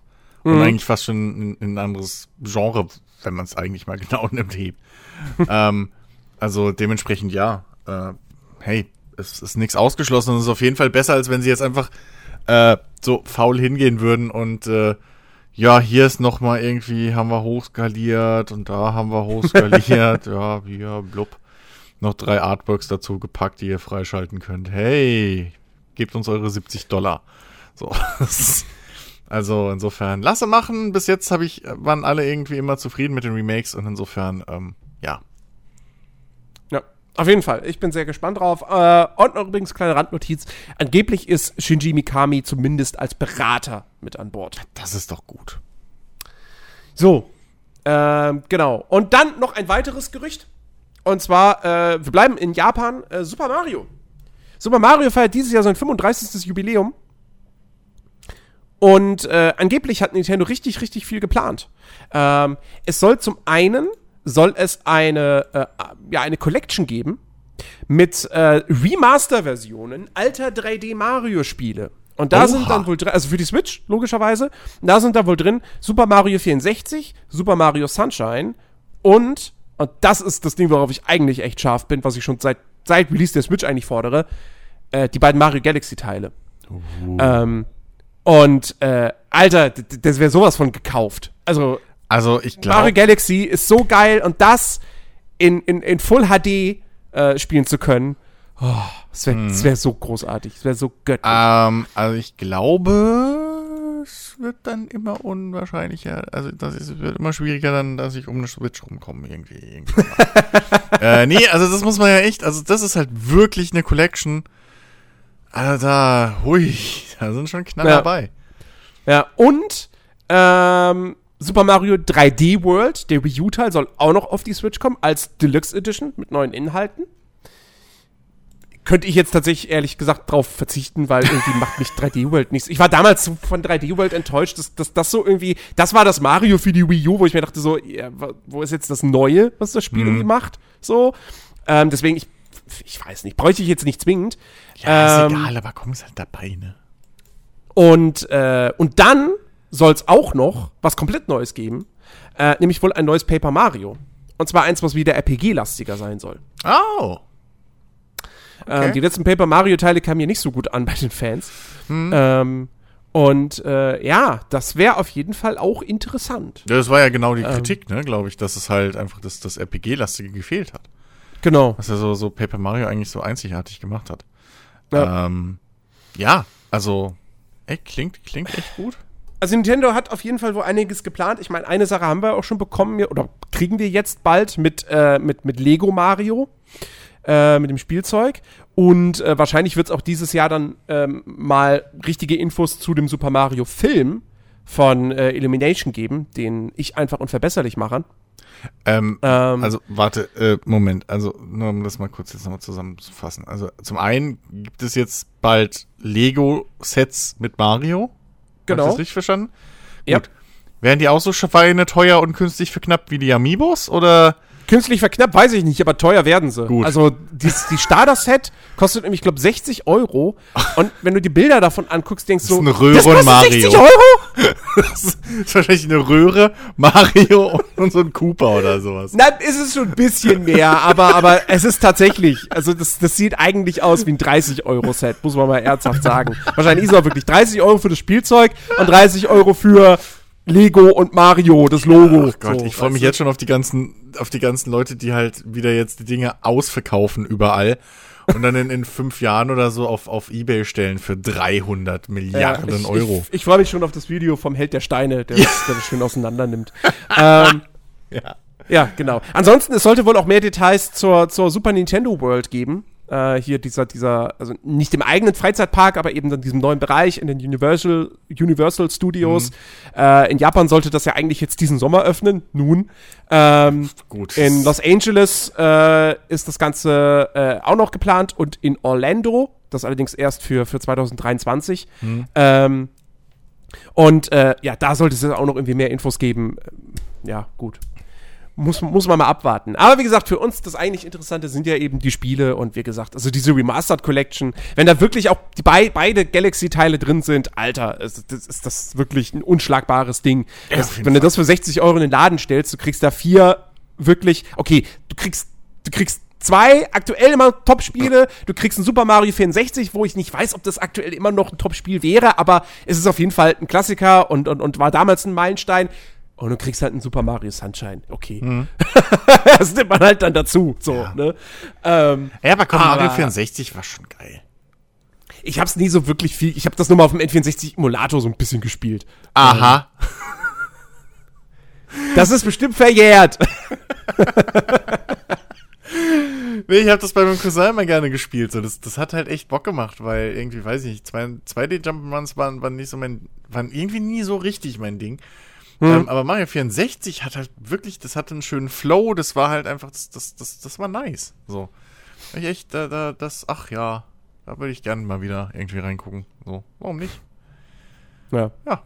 Ähm, ja, man kann auf jeden Fall auch davon ausgehen, dass diese Gerüchte auch tatsächlich stimmen, weil das wirklich mehrere Quellen, äh, also Eurogamer hat es berichtet, VentureBeat, Gematsu, alle haben Mhm. gesagt, wir haben aus Quellen erfahren. Also, ähm, das ist, ich glaube, das ist schon ziemlich, Wäre nur, ziemlich lust, safe. wär nur lustig, wenn die Quelle einfach immer dieselbe wäre. Ja, das kann natürlich ein sein. Typ, der zu allen hingegangen ist. So Das kann natürlich Psst, durchaus sein. Ey, Ja. hier, ich weiß was. Ja. Wobei, wobei sie dann auch, ja, wobei sie halt auch alle irgendwie dann Unterschied, also der, die einen haben irgendwie gesagt so, ja, es kommt das, dann kam und hat gesagt, ja, aber wir wissen, es kommt auch noch das und so. Okay. Äh, also die haben sich doch gegenseitig dann ergänzt. Ähm, aber ja, das also, war, Das, es klingt, das war sehr lustig. Es klingt ja auch vernünftig. So, also warum nicht? Ne? Absolut. Also Nintendo, Nintendo wäre echt blöd, wenn sie, wenn sie jetzt nicht äh, die alten Mario-Teile auf die Switch hauen. Also, Ja. hallo? Ich meine, die, die hauen irgendwie jeden, jeden Wii U-Titel jetzt auf die Switch, den eigentlich keiner haben möchte. Oder den ich, okay, naja, aber den ich nicht haben sie ja das möchte. Geld reinholen jetzt. Das muss auch verstehen. Die Dinge haben Geld Ja. gekostet. Ja, natürlich, klar. Ich, ich warte noch auf, auf äh, Zombie für die Switch. Zombie Switch. Aber das war ja ein Ubisoft-Titel. Ähm, Ja, stimmt. Nicht von Nintendo selbst. Oh, naja, auf jeden Fall so, so viel zu so, so, so viel zu Super Mario. Hm? Ähm, kommen wir noch zu ein bisschen, äh, ja, wir kehren nochmal zurück zu Corona. Ähm, Mama, Mama, Bis Corona. Bis einen Jingle 31. August sind ja nun mal sämtliche Großveranstaltungen in Deutschland äh, verboten. Blöderweise sollte die Gamescom eine Woche vor diesem 31. August stattfinden. Äh, und äh, das fällt jetzt somit flach. Das heißt aber nicht, dass es keine Gamescom dieses Jahr geben wird. Es wird eine Gamescom geben. Sie findet dann halt nur digital statt. Äh, das hatte die Kölnmesse und, und der Gameverband, die hatten das schon äh, vorher bekannt gegeben. Also die, da hatten sie gesagt, wir sagen die Gamescom noch nicht ab, aber für den Fall der Fälle, wir werden auf jeden Fall unser digitales Angebot ausbauen. Das heißt, sie haben ja im letzten Jahr, letztes Jahr haben sie ja zum ersten Mal diese Opening Night live gemacht. Die wird es dieses Jahr geben. Ähm, sie haben auch dieses Gamescom Now haben sie eingeführt, also so ein, so ein Online-Dienst. Ähm, auch das soll deutlich ausgebaut werden. Und ähm, ja, also es, es wird im August was geben für alle, für alle Gaming-Fans. Genaue Details sind jetzt noch nicht bekannt. Auch zum Beispiel die, die Entwicklerkonferenz DevCom soll auch digital stattfinden, äh, die ja immer vorher, äh, vor der Messe ähm, abläuft, stattfindet. Ähm, und äh, ja, ich, ich, bin, ich bin gespannt. Ich bin gespannt, was das gibt. Äh, sie machen da auf jeden Fall schon mal mehr als die E3, weil E3 ist jetzt einfach gar nichts. Ja. Also, äh, ich, ich finde ja generell, dass, dass diese ganzen Messen ähm, eigentlich durchaus auch digital äh, von mir aus auch für einen kleinen Obolus oder so äh, mehr anbieten könnten. Also gerade für die Leute, die halt wirklich sowas eher interessiert, um mal kurz was anzuspielen oder sowas. Ja. Ähm, da könnte man echt dran arbeiten, dass man sowas von mir aus, wie gesagt, so wirklich für, keine Ahnung, äh, zwei, drei Euro oder so, vielleicht auch fünf, ich weiß nicht mehr, was ein Ticket kostet. 30 Mehr. Milliarden so. Ähm, also das, das könnte ich mir schon vorstellen, dass das einfach sowas auch in Zukunft durchaus äh, äh, sinnvoll wäre. Ja, Ähm, zumal, äh, und- also wir, hat, wir hatten jetzt auch schon so hier diese, diese Aktion äh, auf Steam, äh, letztes Jahr zu den Game Awards, Stimmt, hat war ja. es zum ersten Mal, Ja. dass da Demos ähm, für kurze Zeit dann zur Verfügung standen Genau, von, ja. von äh, das waren eigentlich Indie-Games nur, aber hey. Ja, ey, immerhin. aber ne, ich meine, das kannst du ja, könntest du ja durchaus ausweiten dann, dass du halt wirklich Genau, das könntest du ausweiten. Oder du machst natürlich äh, Gebrauch ähm, von diesen, von den ganzen Streaming-Services jetzt. Wo du halt dann sagen kannst, okay, pass auf, hier über Google Stadia oder GeForce Now oder wie auch immer. Ja, gut. Ähm, kannst du dann, okay, GeForce Now weiß ich nicht, weil sehr viele Publisher einfach nicht mit GeForce Now zusammenarbeiten Ja, ja. wollen. Aber Ähm, ey, ganz ehrlich, das ist eigentlich ein guter Punkt. Ich könnte mir sogar vorstellen, dass in Zukunft das gar nicht mehr so unwahrscheinlich ist, dass sogar du nicht mehr dieses Hassel hast mit, wir bauen jetzt unsere Stationen da auf. Mhm. Äh, mit irgendwie Rechnern und schieß mich tot, jeder für sich, sondern dass halt vielleicht wirklich dann in ein paar Jahren, wenn der ganze Scheiß sich etabliert hat, bisschen und, und beruhigt, ähm, dass da tatsächlich dann sowieso vor Ort die ganzen Spielstationen nur noch streamen, den Kram. Ja. Also, kann ich mir das Ähm, vorstellen. Klar, Ne, ja, vor allem, äh, ja, vor allem, ja, man hat das ja jetzt auch, glaube ich, schon auch bei der Presse, bei irgendwelchen Presseevents, dass die digital stattfinden. Ja. Ähm, und da wohl, soweit ich das jetzt mit, richtig mitbekommen habe, gab es da wohl auch schon Fälle, wo tatsächlich dann ähm, gestreamt wurde. Mhm. Ähm, anstatt irgendwie dem, dem Journalisten dann irgendwie so eine, so eine Version äh, zukommen zu lassen, die er sich dann irgendwie installieren muss. Ähm, Mhm. Ja. Weil das ist natürlich das ideale Ding, ne? Du willst natürlich so ein, so ein Spiel noch nicht dann irgendwie rausgeben, dass man es dann irgendwie womöglich weiter verbreiten könnte. Ja. Äh, und dann streamst du es halt einfach und äh, der, der, der, der, ja, der, der Redakteur hat dann keinen Zugriff auf das, auf das Spiel, an die da auf die Daten an sich, aber kann sich halt das Spiel angucken. Ja, im, Also- Prinzip, im Prinzip halt so wie bei diesen, diesen Screener-Links für Filme, die es Genau, so für die genau. Filmepresse gibt, wo du auch kriegst deinen, deinen persönlichen Link und da kannst du dir einmal den Film angucken innerhalb von einem Zeitraum und dann oder halt auch nur ein Teil oder so, wie auch immer, aber äh, danach ist halt vorbei und genauso kann man das mit diesen Demos ja auch machen. Dass du halt, ne, dann deinen Zugriff hast äh, und bei diesen Portalen könnte man es ja auch so machen, dass du halt jetzt nicht 15 Mal irgendwie jede Spieldemo spielen musst oder sowas, weil da könnte ich mir auch vorstellen, dass da Publisher wieder querlaufen. Ähm, aber ja, also da würde ich auch tatsächlich, wäre ich da auch bereit, vielleicht wirklich ein paar Euro mal zu bezahlen, um dann eben mir gezielt die Spiele-Demos anzugucken, weil man muss sich ja nichts vormachen, die Gamescom vor Ort verliert ja trotzdem dadurch nicht ihren Anreiz.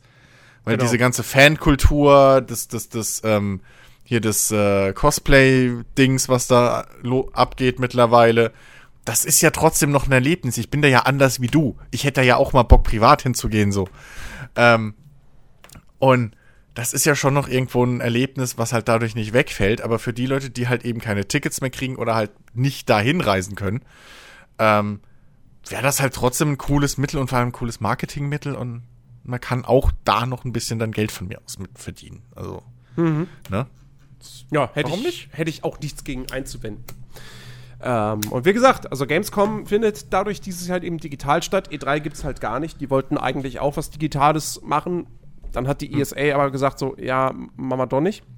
ähm, vielleicht aber auch deshalb, weil zum Beispiel auch dann die Publisher vielleicht auch einfach größtenteils abgesprungen sind. Das, Bethesda äh, ja. hat zum Beispiel gesagt, sie machen dieses Jahr keinen digitalen Showcase. Es werde bald irgendwelche Neuigkeiten geben. Ja, oder, oder, also, klang jetzt nicht so, als würde Bethesda dieses Jahr einfach komplett schweigen, was seine neuen Spiele betrifft. Aber sie machen eben nicht, ja, nennen wir es mal Bethesda Direct. Ähm, das geschieht nicht. Das hat äh, Pete Heinz auf, auf Twitter bekannt gegeben. Ähm, sind wir mal gespannt, weil Ja. langsam wäre es ja echt mal interessant, mal dann doch irgendwas von Starfield zu sehen.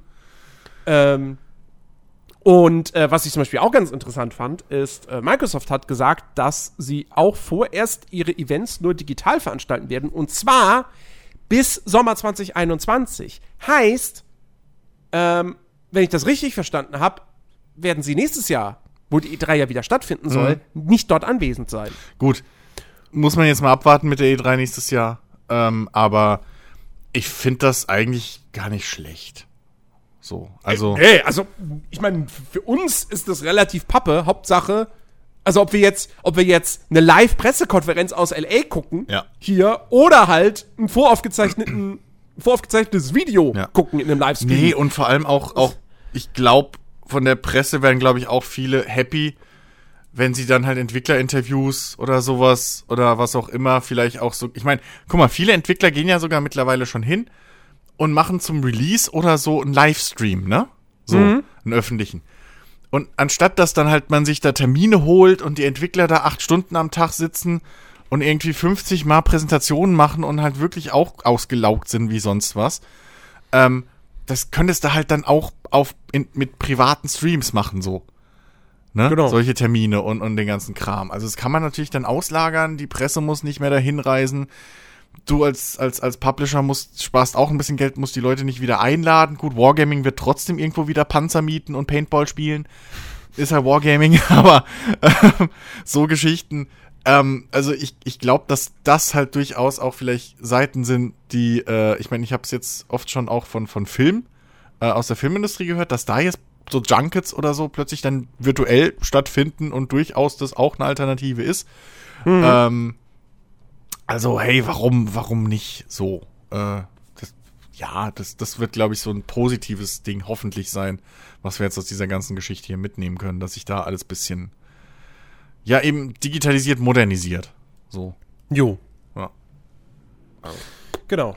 Ähm, ja. Und dann abschließend äh, zu diesem umfangreichen Newsblock äh, möchte ich noch mal kurz ein paar Worte zu Battlefield 5 sagen und äh, im Prinzip dieses Spiel zu Grabe tragen. Oh Gott. Ähm, denn DICE hat bekannt gegeben, dass das aktuelle sechste Kapitel Into the Jungle das letzte ist.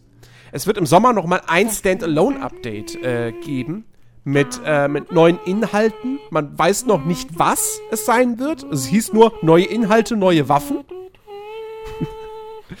ähm, Ein Und Hintermahnung geben? dann ist halt quasi Schluss. Dann gibt's nur noch irgendwie, äh, was weiß ich, irgendwelche wöchentlichen Belohnungen und irgendwelche Events wie den, äh, wie heißt das, F- die Friday Night Battlefield Server und Throwback Thursdays ähm, und irgendwie äh, Updates für die, für die Community Games. Und das war's. So, und äh, dann wird sich DICE wahrscheinlich halt, das haben sie jetzt so nicht gesagt, aber das ist ja die logische Konsequenz, sie werden sich dann aufs nächste Battlefield konzentrieren, das allerdings nicht vor 2021 erscheint. Ähm, und äh, ja, und dann war es mit Battlefield 5. Und wie gesagt, man muss jetzt im Prinzip mal noch abwarten, was dieses letzte Update bringt. Äh, auch da gibt es, glaube ich, schon Gerüchte, weil da irgendwas in irgendwelchen, irgendwelche Data-Miner wieder wohl herausgefunden haben wollen. Es könnte tatsächlich noch die Ostfront kommen. Ähm, aber nichtsdestotrotz, Battlefield 5 muss man einfach sagen, das hat DICE halt einfach wirklich mit voll Karacho. Das war, das war, das war ein schöner Lamborghini und den haben sie mit voll Karacho gegen die Wand gefahren. Ich, ich bin immer noch der Überzeugung, Battlefield 5 ist spielerisch äh, ein richtig guter Multiplayer-Shooter. Die haben da tolle Neuerungen eingebaut. Das Ding war technisch halt äh, wirklich, wirklich sauber, sah richtig geil aus, geiler Sound und so weiter und so fort. Alles cool. Ähm, die Vorzeichen standen, standen auf Hit, auch mit der ganzen, ja, es gibt jetzt keinen Premium-Pass mehr, sondern neue Maps sind kostenlos. Äh, klang alles cool. Ja, und dann kam halt aber ewig lang keine neuen Maps und es waren nur acht oder neun im Grundspiel drin. Ähm, und äh, es hat halt einfach saumäßig viel gefehlt. So, ne? Du hast halt im Prinzip, du hast keine Amerikaner gehabt, du hast keinen Pazifikkonflikt gehabt, du hast keine Ostfront. Äh, es hat sau viel vom Zweiten Weltkrieg gefehlt. Ähm, und dann irgendwie, eine Map kam dann irgendwie nach einem Monat oder so, wie das bei dem letzten Battlefields immer so war. Und dann die nächste Map, das hat dann irgendwie ein halbes Jahr gedauert. Ähm, und wenn du das jetzt mit dem Call of Duty Modern Warfare vergleichst, das jetzt, das im Oktober, Ende Oktober erschienen ist und seitdem ist wirklich eigentlich jeden Monat mindestens eine Karte rausgekommen und ein neuer Spielmodus. Ähm, und ähm, klar, Call of Duty Karten sind kleiner und so, aber äh, dann haben die auch mal eben jetzt noch diesen Warzone-Modus rausgehauen. Und bei Battlefield, also da gab es zwar dann neuen Content, da gab es dann irgendwie nach relativ kurzer Zeit gab es eine neue äh, Singleplayer äh, äh, hier Episode, die kein Schwein interessiert hat. Und dann gab es im Frühjahr letztes Jahr gab es dann den Feuersturm, den Battle Royale Modus, der auch niemanden interessiert hat. Dann gab es diesen Koop-Modus, der richtig scheiße war. Ähm, und wie gesagt, und neue Karten, ja, das hat lang gedauert. Dann kamen neue Karten, dann waren die aber auch erst irgendwie buggy, dann wurden sie wieder zurückgenommen. Äh, also, ah, die haben es halt wirklich richtig verkackt. Du hast wirklich gemerkt, so, ja, wir verkaufen jetzt keinen Premium-Pass mehr. Hm, da können wir aber nicht, wir können ja nicht genauso viel Content raushauen, wie wenn wir Geld dafür nehmen würden. nee, das muss dann schon weniger sein. Dann machen wir ein Spiel, was von Anfang an schon mal weniger Inhalt hat und den Rest liefern wir dann gratis nach.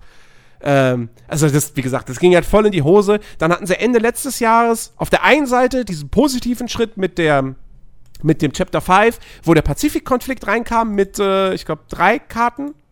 Oder zuerst waren es zwei und dann nach einem Monat kam der dritte. Ähm, zeitgleich haben sie dann aber irgendwie mit dem letzten Update äh, in 2019 die, äh, die ähm, Time to Kill irgendwie deutlich hochgefahren oder so, was alle Leute wieder scheiße fanden. äh, und haben sich damit ganz viele Feinde gemacht. Also, du hast bei DICE mittlerweile echt das Gefühl, die wissen nicht mehr, was. Die, die kennen die ihre Zielgruppe nicht mehr. Und die wissen nicht mehr, was ihre Zielgruppe eigentlich will. Weil die will halt nicht irgendwie. Die wollte nie einen Battle Royale-Modus. Ähm, die wollte nie weitere Singleplay-Inhalte. Die wollte einfach nur mehr Maps haben. Und davon kam halt viel zu wenig. Und somit, ähm, ja. Bye, bye, Battlefield 5. War schön mit dir. War, war schön mit dir für die kurze Zeit so. Ähm, also, ich hoffe halt wirklich so sehr, dass sie sich bei Battlefield 6 oder wie auch immer es heißen wird, dass sie sich echt ein Beispiel an, an, Infinity, an Infinity Ward und an Modern Warfare nehmen. Weil das beweist gerade, wie du ein Service-Game richtig machst. Ähm, die einzige Sorge, die ich bei Modern Warfare halt habe, ist, dass im Herbst dieses Jahres schon das nächste Call of Duty erscheint. ähm, und ich würde mir eigentlich wünschen, dass also entweder gar kein Call of Duty erscheint und jetzt erstmal drei Jahre lang Modern Warfare gefüttert wird, äh, und sie machen ja damit Kohle, oder das nächste Call of Duty geht einfach wieder in eine ganz andere Richtung und dann können die beiden Spiele parallel laufen. Also, wenn das nächste Call of Duty einfach sagen würden, okay, das ist jetzt hier wieder, angeblich ist es ja wieder ein neues Black Ops, dann ist es halt wieder ein Black Ops in der Zukunft und es ist schneller und arcadiger wieder. Ähm, gut, davon sind sie eigentlich vor nicht allzu langer Zeit wieder weg, weil die Leute das nicht mehr wollten. Aber, also, ich brauche halt jetzt nicht ein Spiel, was einfach dann genauso ist wie Modern Warfare in einem anderen Setting. Hm. Das, ah, das will ich mal gucken. Aber anderes Thema. Ähm, ja. So viel, so viel dazu. Das musste ich, das musste raus. Ja, ey, manchmal, da muss man einfach, muss es einfach mal raus. Muss man mal Luft ablassen. Genau. Ja. So. Apropos Luft ablassen. Ja. Ähm, komm, kommen wir doch zu dem, was, was wir gespielt haben. Oh ja. Hey, Mö möcht, möchtest du anfangen? Ähm, gern. W womit soll ich denn anfangen? Ähm, ich habe ja zwei aktuelle Sachen eigentlich.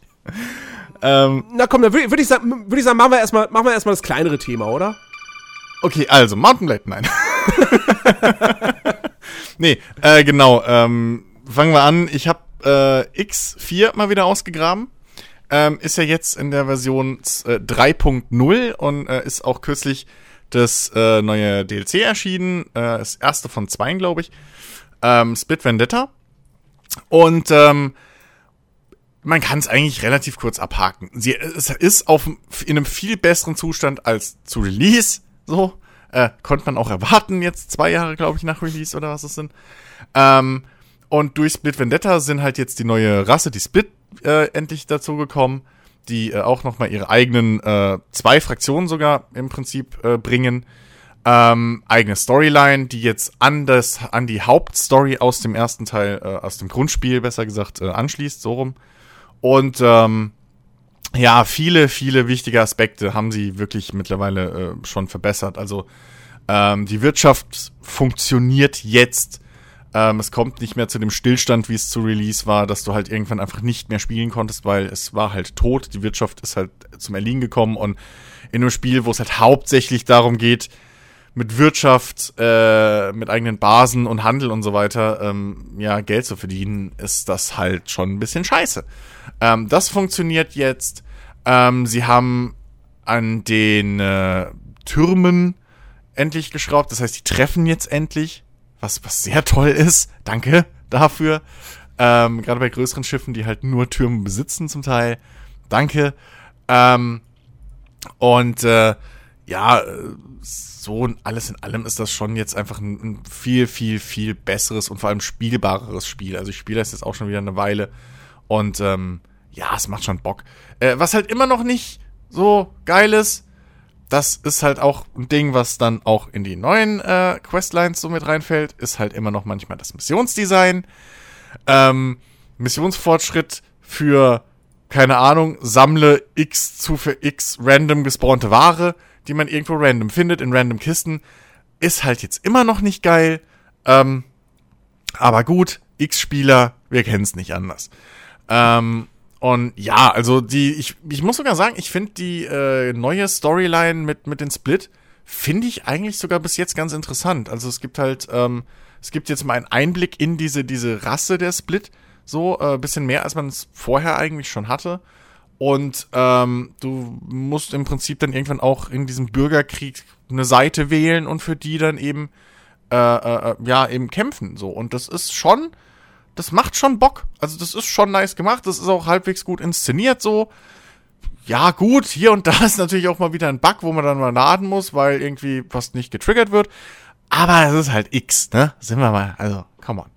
Ähm, das gehört ja auch ein bisschen zum Charakter. Äh, nee, aber ich würde auf jeden Fall jedem empfehlen, der halt sich damals X4 gekauft hat, ähm, doch auch mal reinzugucken, auch vielleicht ohne Split Vendetta, wobei das, glaube ich, echt aktuell 14 Euro oder so kostet. Ähm, und das ist jetzt echt nicht, oder 15 irgendwie rund, das ist jetzt nicht so der hohe Preis, wo man da einsteigen kann.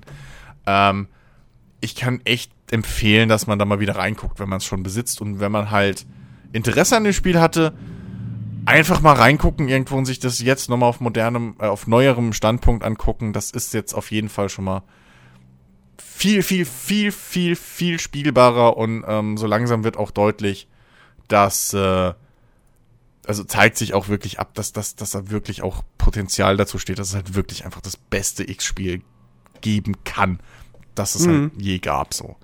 Ähm, ja, Das, das ist so mein Fazit zu X4 bis jetzt eigentlich. In der Okay. Version 3.0. Ja. Okay. Ähm, ja, dann, dann, dann äh, mache ich auch erstmal noch ein, noch ein kleineres Thema. Hm? Und zwar äh, bin ich einer der Glücklichen, äh, die einen Zugang zur Closed Beta von Valorant haben. Da sind ja gerade alle Leute scharf drauf, weil diese Keys ja nur äh, rausgegeben werden als äh, Twitch-Drops. Das heißt, äh, du brauchst, du erstellst dir ein Riot-Konto, dann verknüpfst du das mit deinem Twitch-Account, dann musst du mindestens zwei Stunden einem äh, Streamer oder generell kannst du auch zwischen Streams wechseln, so, aber du musst zwei Stunden lang Valorant-Streams auf Twitch gucken. Ähm, und dann landest du im Lostopf äh, für, diese, für diese Keys. Ähm, und du brauchst halt mega Glück, um in, in diese Beta reinzukommen. Äh, ich hatte kein Glück, ich bin äh, Presse und habe dann so meinen Zugang äh, erhalten. Ähm, und äh, habe ein bisschen reingespielt und gemerkt, ja, ich warte dann jetzt erstmal, bis es irgendwie Kumpels haben, weil mit fremden Leuten so einen Shooter zu spielen, ist schwierig. Es, es, ist, es ist echt schwierig. So, das Ding ist halt mega krass auf Teamplay ausgelegt, ähm, weil es ist halt im Endeffekt, ist es Counter-Strike, 1 zu 1, so, ähm, aber deine Charaktere sind halt nicht einfach nur Counter-Terrorists und Terrorists, sondern es sind halt Helden mit einzigartigen Fähigkeiten, wie in Overwatch. Ähm, es spielt sich aber wirklich wie Counter-Strike, weil du hast ähnliche Maps mit, ähm, ne, das eine Team muss Bomben legen oder ja, also es ist so eine Art von futuristischer Bombe oder auch irgendwie, oder irgendwie so ein, so ein ähm, na hier, EMP-Sprengkörper oder sowas. Keine Ahnung, was genau das sein soll. Auf jeden Fall, ein Team muss es legen, das andere Team muss es verteidigen. Du hast zwei Bomb-Spots ähm, und jeweils dann irgendwie zwei Wege, die zu jedem dieser Bomb-Spots führen, von beiden Seiten aus. Okay. Äh, also klassisches Map-Design. Ähm, du, du kaufst dir zu Beginn jeder Runde deine Ausrüstung. Du kaufst dir auch deine Fähigkeiten. Also jeder Charakter hat eine Fähigkeit, die er quasi von Haus aus hat, die sich dann immer auflädt, äh, was aber auch eine Weile dauert tatsächlich. Ähm, und eine Ulti, die muss man sich auch nicht kaufen. Die braucht aber halt entsprechend lange, um äh, sich aufzuladen. Äh, und dazu hast du noch zwei andere Fähigkeiten und die musst du kaufen, um sie einzusetzen. Ähm, und äh, du hast aber ansonsten also die klassische Rollenverteilung bei den, bei den Charakteren. Also du hast quasi, du hast äh, die, die offensiven Charaktere, die einfach darauf aus sind, halt Schaden zu machen. Ähm, du hast, du hast einen Heiler, du hast ähm, defensive Charaktere, du hast Charaktere, die so ein bisschen halt ja, so Scout-mäßig agieren, also die dann, äh, zum Beispiel gibt's da so einen Bogenschützen, der kann so einen Pfeil verschießen, äh, der dann, der im Prinzip ein Peilsender ist, so, der deckt dann einen bestimmten Bereich ab und alle Gegner, die in diesem Bereich dann sind, die werden dir dann äh, markiert, äh, so wärmebildmäßig quasi. Ähm, und äh, der Fokus liegt aber am Ende doch immer noch auf dem Gunplay. Also du hast, es gibt Skills, die Schaden machen, aber es ist nicht wie bei Overwatch, dass du die ganze Zeit eigentlich äh, äh, zwar auch ballerst, aber schon auch sehr viele Kills eben mit deinen Fähigkeiten machst, sondern die sind hier wirklich eher unterstützend und es kommt immer noch darauf an, dass du gut zielst. Ähm, und, es, und die, die Waffen halt auch beherrscht, weil die sich auch ähnlich verhalten wie in einem Counter-Strike. Ne? Also jede Waffe hat so ein eigenes äh, Muster, äh, ein eigenes Streumuster und ähm, manche Waffen, du erkennst dann auch die Parallelen. Also du, du, es sind keine, keine echten Waffen in Valorant, weil das auch alles so ein, so ein Future Science-Fiction-Fantasy-Mischmasch-Setting hat. Okay. Ähm, aber du erkennst zum Beispiel ein Sturmgewehr ganz klar so, okay, das ist halt eine AK. Und das eine Snipergewehr ist quasi die AWP. Ähm, und ähm, das fühlt sich aber alles super an. Also ich finde, das Gunplay ist, ist, gefällt mir richtig gut. Ähm, es fühlt sich. Also, die, der, Kun der Kunstgriff, der Valorant halt gelingt, ist, es macht eigentlich nichts neu. Gar nichts. Aber es mixt halt Counter-Strike und Overwatch so gut, dass daraus dann doch wieder irgendwie was Neues wird. Und ähm, das, diese Mischung geht wunderbar auf. Ich finde, das ist jetzt schon in der Closed Beta, fühlt sich das schon sehr fertig an. Oder als ob das in zwei Wochen final rauskommt. So. Krass. es gibt okay. bislang noch nicht viel Inhalt. Also es gibt zehn Agenten. Es werden aber wahrscheinlich zum Release auch nicht mehr als die sein. Und drei Karten. Das wären aber wahrscheinlich auch jetzt erstmal nicht so viel mehr, weil ja Riot mit, äh, mit Valorant ganz klar auf E-Sport und, und, und kompetitives Gameplay abzielt. Und halt jeder Inhalt in diesem Spiel halt erstmal, der muss halt perfekt austariert sein und perfekt ins Balancing passen. Mhm. Ähm, und insofern ist es komplett nachvollziehbar, wenn das Spiel dann released wird und dann hat es vielleicht nur diese drei Karten oder maximal fünf. Weil die, du musst dir die dann halt auch einprägen, du musst die Helden, die musst du alle erstmal dir drauf schaffen, so, äh, das, also nicht, weil du sie alle spielen können musst, aber äh, du musst ja irgendwie wissen, was der Gegner macht. Wenn er irgendwie so eine Fähigkeit, wenn da irgendwie so eine, so eine grüne Feuerwand irgendwie auftaucht, musst du ja wissen, so, okay, ich kann nicht durchgucken, macht die Schaden, wenn ich durchlaufe und so weiter. Ja, ja ähm, genau, wie man es halt kennt. Ne? Du musst genau. dich schon ein bisschen auskennen damit, dass du halt äh, weißt, wie du es konterst auch. Exakt. Und ähm, ja, also man, es ist einsteigerfreundlich durchaus, weil du hast ein richtiges Tutorial, du hast auch äh, ein Trainingsareal, wo du jeden Helden ausprobieren kannst, äh, wo du alle Waffen ausprobieren kannst mit einem Schießstand, äh, wo du dann auch so, so hier äh, quasi so Punkte-Herausforderungen starten kannst. Ähm, du kannst, glaube ich, ja, aber das habe ich da bin ich mir jetzt gar nicht so hundertprozentig sicher, aber ich meine, du kannst auch äh, die irgendwelche KI-Gegner ähm, in, in dieses Trainingsding da irgendwie reinspawnen. Zumindest waren im Tutorial äh, KI-Gegner. Okay. Ähm, also, du hast die Möglichkeiten da, dich wirklich da gut, dich da gut einzuarbeiten, ähm, aber du musst ein bisschen Zeit mitbringen fürs Einarbeiten. Ähm, und äh, ja, es, also es macht wirklich, es macht saumäßig viel Spaß. Äh, aber ich habe jetzt auch gesagt, ich werde das jetzt nicht intensiver spielen, bevor nicht mindestens einer aus meinem Freundeskreis äh, einen Zugang hat. Und ich hoffe wirklich sehr, ich, ich respektiere das total, dass Riot erstmal sagt, wir wollen nicht so viele Leute auf die Server lassen. Wir wollen das erstmal mit, mit einer kleinen Gruppe testen äh, und dann nach und nach neue Leute hinzuholen.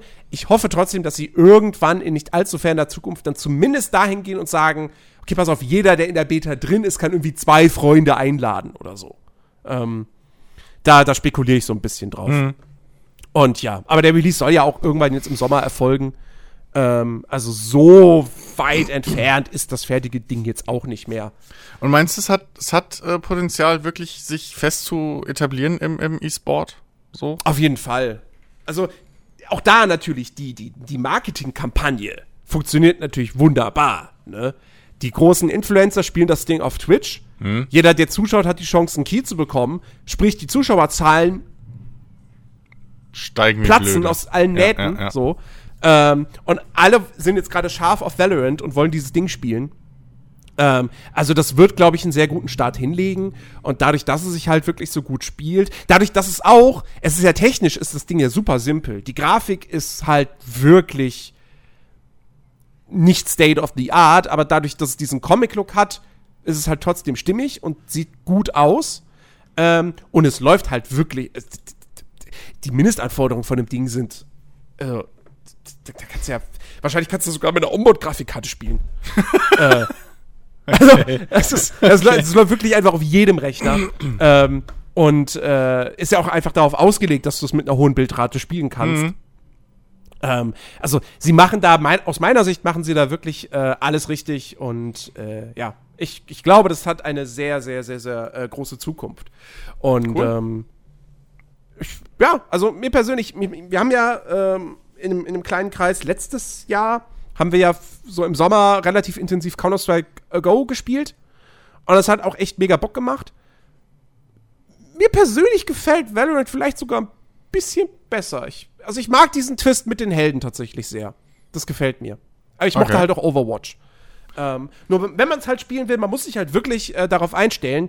Es spielt sich eher wie Counter-Strike und weniger wie Overwatch. Also wenn man aus dieser Blizzard-Richtung kommt, ähm, muss man sich schon umstellen. Mhm. Jo. Ja. Gut. So, dann komm. Lass, lass uns doch mal ins Mittelalter reisen. Ja. Äh, Mount Blade ja. Am 31. März ist die Early Access Version endlich erschienen. Mhm. Ähm, und äh, du hast mittlerweile. Warte, lass mich raten, lass mich raten. Jetzt muss ich gucken. Ich sage, ja, du hast jetzt die letzten Tage wieder sehr viel X gespielt. Ich, ich sage mal, du hast 184 Stunden. Ah, wow. Knapp. Alter, du hast dich um 8 Stunden vertan. Ich habe 192. Oh. ähm, ja, äh, Mountain Blade 2. Äh, ey, es ist. Also, es ist zumindest mal alles, was ich mir so fast bis jetzt gewünscht habe. Ähm, wer, also das kann ich vorneweg einfach mal kurz sagen, wer mit Warband seinen Spaß hatte schon oder mit, mit dem ursprünglichen Mountain Blade, der äh, braucht nicht lang überlegen, der kriegt eigentlich das gleiche jetzt schon in Bannerlord. Alle Ähm, anderen spielen Probe. Nee.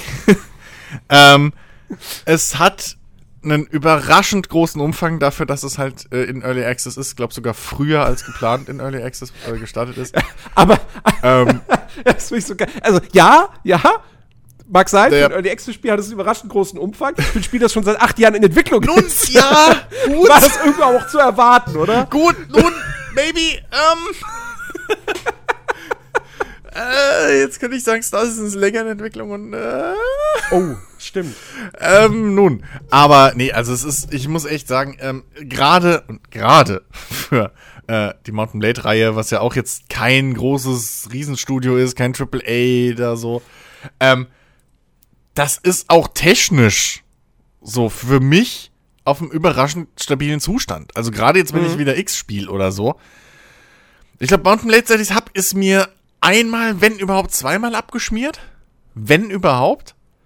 Ähm, anfangs gab es auch noch wirklich jeden Tag Patches und Hotfixes. Mhm. Also da waren sie echt fett hinten dran. Mittlerweile sind sie auf, auf so, einen- so einen wöchentlichen ähm, Release-Zeit, äh, äh, äh, pff, Release-Plan umgestiegen. Also jetzt gibt's jede Woche im Prinzip einen großen Patch.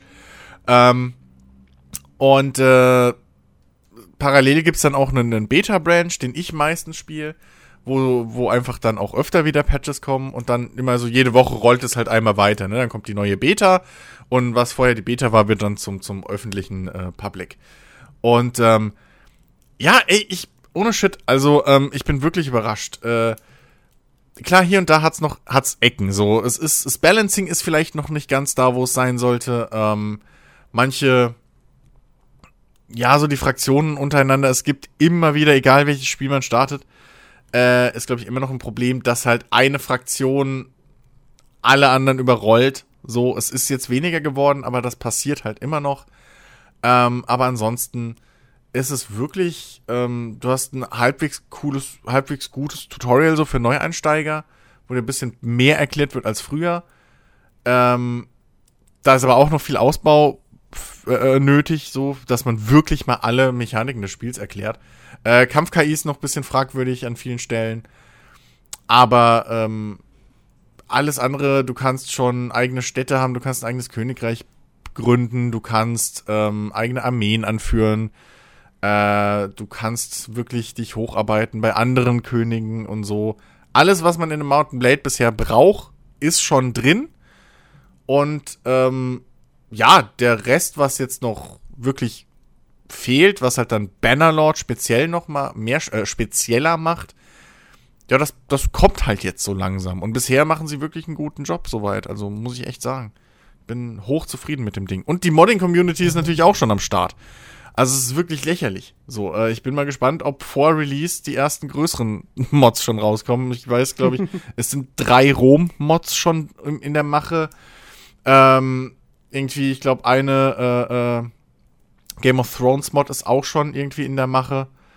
Und äh, es gibt die verschiedensten Balancing-Mods und Autosave-Mods, Quick-Save-Mods, alles Mögliche, ähm, die alles so ein bisschen Quality of Life auch bringen. Das muss man sagen, das ist noch ein bisschen so, so ein hakelig an manchen Stellen. Ähm, aber ja, es es wirklich performance-technisch hat es jetzt auch in den, in den letzten äh, Wochen einen großen Schritt vorangebracht, äh, gemacht. Und äh, ey, also ich bin bisher voll zufrieden mit dem Ding. So, wirklich. Also ich, ich habe bislang noch, bislang zögere ich noch so ein bisschen da jetzt, da, das mit anzufangen. Ähm, ist vielleicht auch ein guter Titel fürs, fürs Sommerloch. Ähm, es gibt halt so ein paar Elemente, die, wo es noch komplett verständlich ist, dass das noch so ist äh, in der Early Access Version, ähm, aber die mir halt dann durchaus auch relativ wichtig sind. Ähm, äh, zum einen ist es ja so, ihr Ziel ist es ja, dass äh, so habe ich das zumindest verstanden, jede, jede Stadt und jede Burg soll irgendwie so ihr eigenes Aussehen haben. Genau. Das ist bislang noch nicht der Fall. Da wird einfach noch sehr viel Asset Recycling äh, betrieben. Genau, aus das sind- logischen Gründen. Ja, eben. Ähm, genau. Und, äh, und was halt auch noch äh, wo, also wo halt noch was fehlt oder wo ordentlich halt noch was fehlt, ist eben die ganze Königreichs- und Clanverwaltung und so, so was auch das Thema so politische Ränkespiele und so weiter betrifft. Da Richtig. ist noch einiges geplant, was da noch kommt. Genau, Ähm, im, im Prinzip so das, das, das Mid- bis Late Game. So. Genau. Das, das ja. fehlt noch richtig. Also das ist noch Genau. relativ rudimentär. Ja. Ja, und äh, ja, und ansonsten, also ich finde auch, was ich davon sehe, das, das sieht echt interessant aus. Ähm, und ich habe ja schon, ich, ich habe mich ja mit dem Vorgänger immer schwer getan, weil der halt wirklich einfach. Der sah halt einfach scheiße aus. Also, Das- das stimmt. Jetzt nicht, jetzt nicht mal unbedingt so im Sinne von Grafik, damit hätte man noch leben können. Nee, aber gerade die so Menüs, und so, ja, das war alles. Te- Also das war Genau. alles echt so billig zusammengeschustert, Ja. wo ich, dass ich echt gesagt habe, so, boah, nee, Es, waren, echt. es waren halt bis auf die Kämpfe und, und die World Map waren es halt im Prinzip Textboxen so, mit denen du viel gearbeitet Ja. hast. Ne, So die, die Inventare, äh, die Inventarsverwaltung und so, das war schon, Ja. das war so Mindeststandard und ja, das ist jetzt alles viel, viel, viel gamiger, sag ich mal. Mhm. Ähm, viel auch jetzt, viel funktioniert wirklich auch relativ intuitiv mit Drag and Drop oder so. Ähm, und, und ja, das ist, das ist viel, viel. Es sieht halt jetzt wirklich einfach auch, was, was die Interfaces angeht und so, die UI, sieht halt wirklich auch einfach jetzt äh, äh, passender und moderner und einfach auch spielgerechter aus. So. Mhm. Das, das, ja, da vollkommen, hast du vollkommen recht. Ja. Ähm, ja, nee, und wie gesagt, es hat, also grafisch sieht das Ding echt okay aus für so ein, für so ein Indie-Spiel, was Ja. es ja ist. Ja.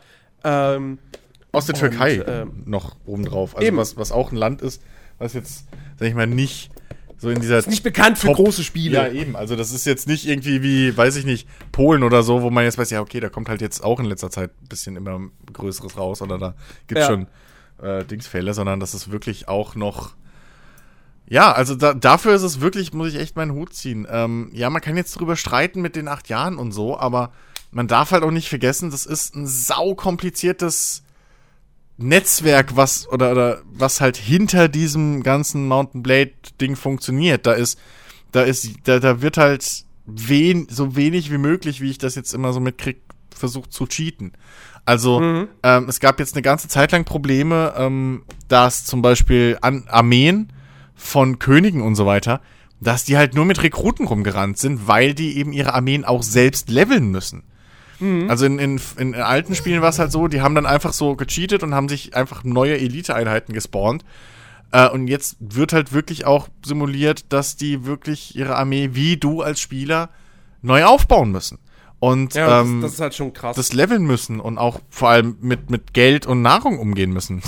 Anfangs war es noch so, dass Städte zum Beispiel hast du relativ easy übernehmen können, weil die halt einfach verhungert sind, weil die halt so, ähm, genauso hatten große Armeen das Problem, dass sie halt mitten auf dem Weg verhungert sind, weil die, die Lords, äh, die KI eben nicht genug Nahrung gespeichert hat und so. Ähm, und das alles ist halt, muss halt, wird halt jetzt so langsam eingeschliffen so. Ähm, und ne, klar, Balancing und solche Geschichten, das kommt jetzt noch oben drauf. Das ist natürlich dann jetzt die nächste Geschichte, wie das jetzt im Großen und Ganzen, wenn da jetzt plötzlich zig Millionen Spieler ihren eigenen Quatsch machen, wie du es dann halt da irgendwie hinkriegst, dass trotzdem das Mäch- Mächteverhältnis nicht zu krass ins, ins Wanken kommt, ne? Und ähm, ja klar, also das ist jetzt halt wirklich noch ein großer, großer Batzen, der da vor denen steht, aber ähm, wie gesagt, so die, die Grundstärken, die die so ein Mountain Blade gerade für Einsteiger, sag ich mal, ausmachen mit wo du, wo du gar nicht dich noch so befasst mit, mit irgendwie, okay, wie positioniere ich jetzt meine Einheiten auf dem Feld genau und welche, welche, welche äh, Formation wechsle ich jetzt schnell, was alles noch ein bisschen besser funktionieren könnte, finde ich. Ähm, alles für den, was den Ansteiger, Einsteiger so wirklich äh, äh, beeindruckt oder, oder wichtig ist für den Einsteiger, dass du halt mit großen Armeen relativ schnell unterwegs sein kannst, dass dein Leveln mittlerweile gut funktioniert und so, äh, dass du einfach dich da reinfinden kannst in diese Welt und diese, dieses, dieses, diesen USP halt mit den, mit den richtigen großen Mittelalterschlachten aus First, aus First oder Third Person ähm, erleben kannst. Ne? Es gibt ja zum Beispiel, was halt neu ist, ähm, wenn du in einer, in einer Schlacht bist und, und keine Ahnung von, von Taktik oder so als Spieler oder das noch alles zu, zu viel, zu wild für dich ist und du noch keine Lust hast, dich wirklich reinzuarbeiten, dann drückst du halt einfach F6 und dann übernimmt die KI für dich und steuert deine Armee. Und du kannst mhm. dann halt frei einfach trotzdem rumspielen, ohne dass du jetzt einen großen Nachteil hast. Ähm, solche Geschichten sind schon drin und ich finde, das ist halt, äh, wenn man möchte, kann man da jetzt sich durchaus schon rantrauen. So. Ich glaube, das wird halt über die Zeit jetzt nur immer noch komplexer. Und da kann man mhm. vielleicht jetzt sogar schon ein bisschen mitwachsen. So.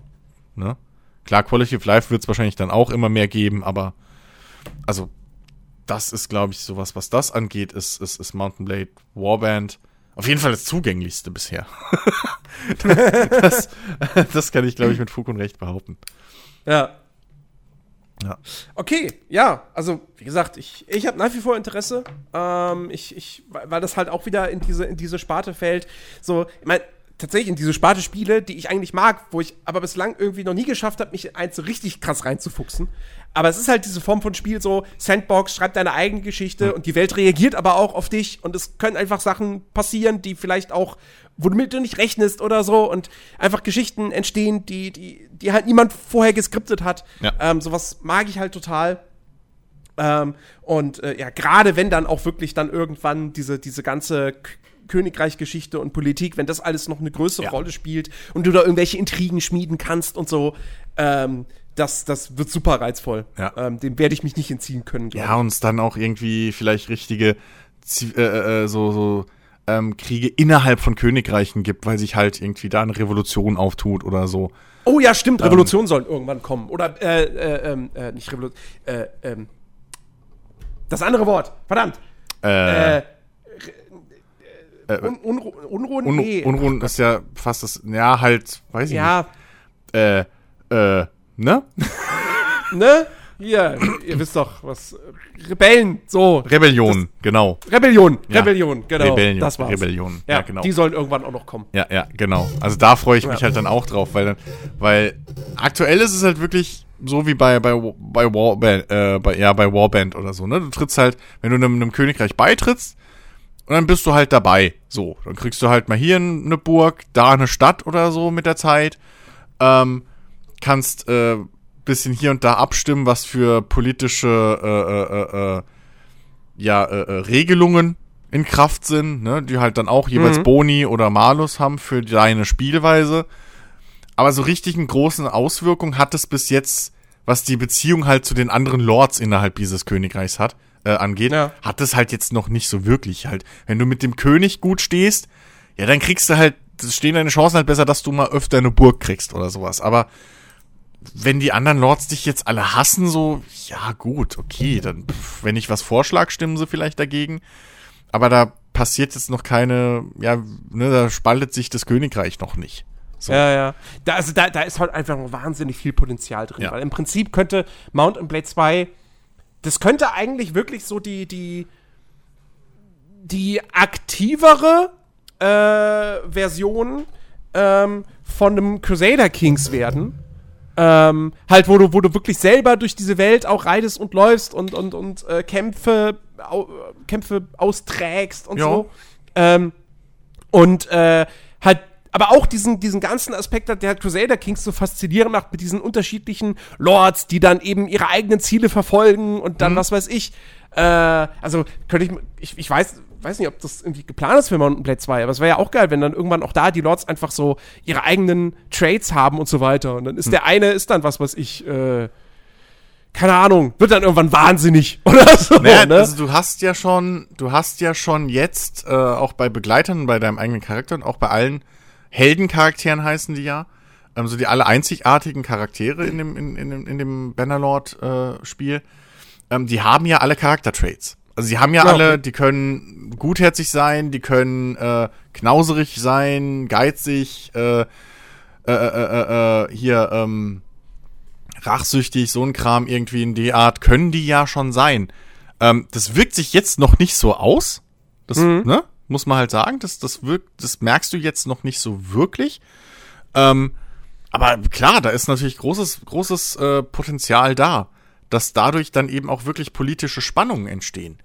Dass du vielleicht ähm, durchaus irgendwo ähm, Leu äh, Lords hast, die wirklich da eher das als Ziel haben, dass es halt der Bevölkerung gut geht und dass es, dass halt auch vielleicht ein bisschen Gerechtigkeit herrscht und so. Und dann hast du halt andere, die sind einfach nur darauf aus, viel Krieg zu machen und äh, möglichst viel Geld zu scheffeln. Und das kann innerhalb des, des, des Königreichs dann klar äh, zu, zu Zwist und, und, und Streitereien führen. Logisch. Also Mhm. ähm, das ist definitiv da und man darf halt wirklich auch nicht vergessen, Mod-Support ist halt von, von Tag eins wirklich jetzt im Early Access auch schon komplett integ- integriert.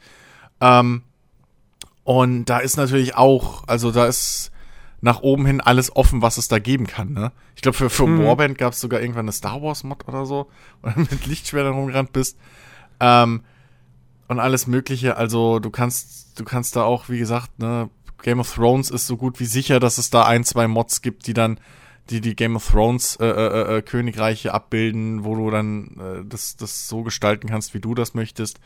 Ähm, und, und Herr der Ringe wird es mit Sicherheit wieder geben. Mhm. Äh, Warhammer wird es wahrscheinlich auch geben. Warhammer 40k fände ich geil. Äh, so, wenn es das vielleicht dann irgendwann auch mal gibt. Äh, also es ist vieles in der Mache. Und ähm, ja, also es, es ist echt ein sehr, sehr, sehr potentes Ding. So. Ja. Ja. Ja, auf jeden Fall äh, wird spannend sein, ähm, wie sich das weiterentwickelt. Mhm. Ein Jahr lang soll es ja wohl ungefähr im Early Access bleiben. Man kann bei Tailwords davon ausgehen, dass es länger dauern Ja, wird. ich bin mal gespannt. Also vor allem bei solchen Dingern, das muss man halt auch immer, immer beachten. Ähm, und das merkst du auch, sie reagieren halt auch viel auf Fanfeedback. Ne? Das erste ist halt Mhm. jetzt dieses Autoblock-System, was in Warband ja mehr oder weniger Standard, glaube ich, war. Ähm, was sie erst nicht geplant hatten, das einzubauen und dann jetzt durch Fanfeedback aber dann doch wohl wieder einbauen. Ähm, also zumindest im Singleplayer-Part. Über den Multiplayer-Part brauchen wir noch gar nicht reden, weil da habe ich auch noch nicht weit reingeguckt, aber das ist ja auch nochmal ein Aspekt, der ganz interessant ist. Ähm, und da kann sich natürlich auch noch viel tun. So. Mhm. Äh, wo einfach dann vielleicht auch nur Möglichkeiten für die Modder dann geschaffen werden, dass sie einfach äh, da dann ihre Visionen noch umsetzen können und so. Und ja, Ja. da gehe ich auch fest davon aus, dass ein Jahr einfach viel zu kurz ist. Ja. So. Ja, äh, okay. Mountain Blade 2 Bannerlord.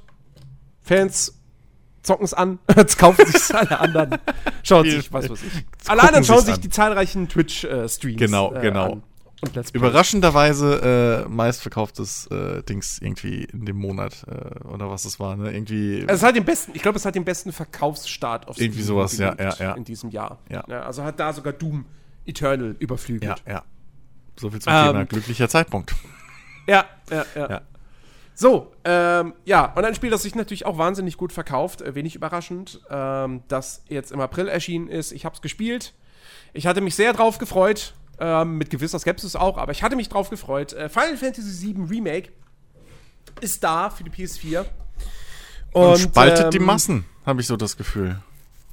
Ja, Ja, schon. Also, Also, ja, es gibt sicherlich die Leute, die, äh, die so mega, ähm, äh, die sich, also die halt einfach, die, die schon vor Jahren, als das Ding angekündigt wurde, gesagt haben, so, ey, was soll denn das mit diesem Action-Kampfsystem und so? Gebt uns einfach Final Fantasy VII in neuer Grafik. Punkt. Ja.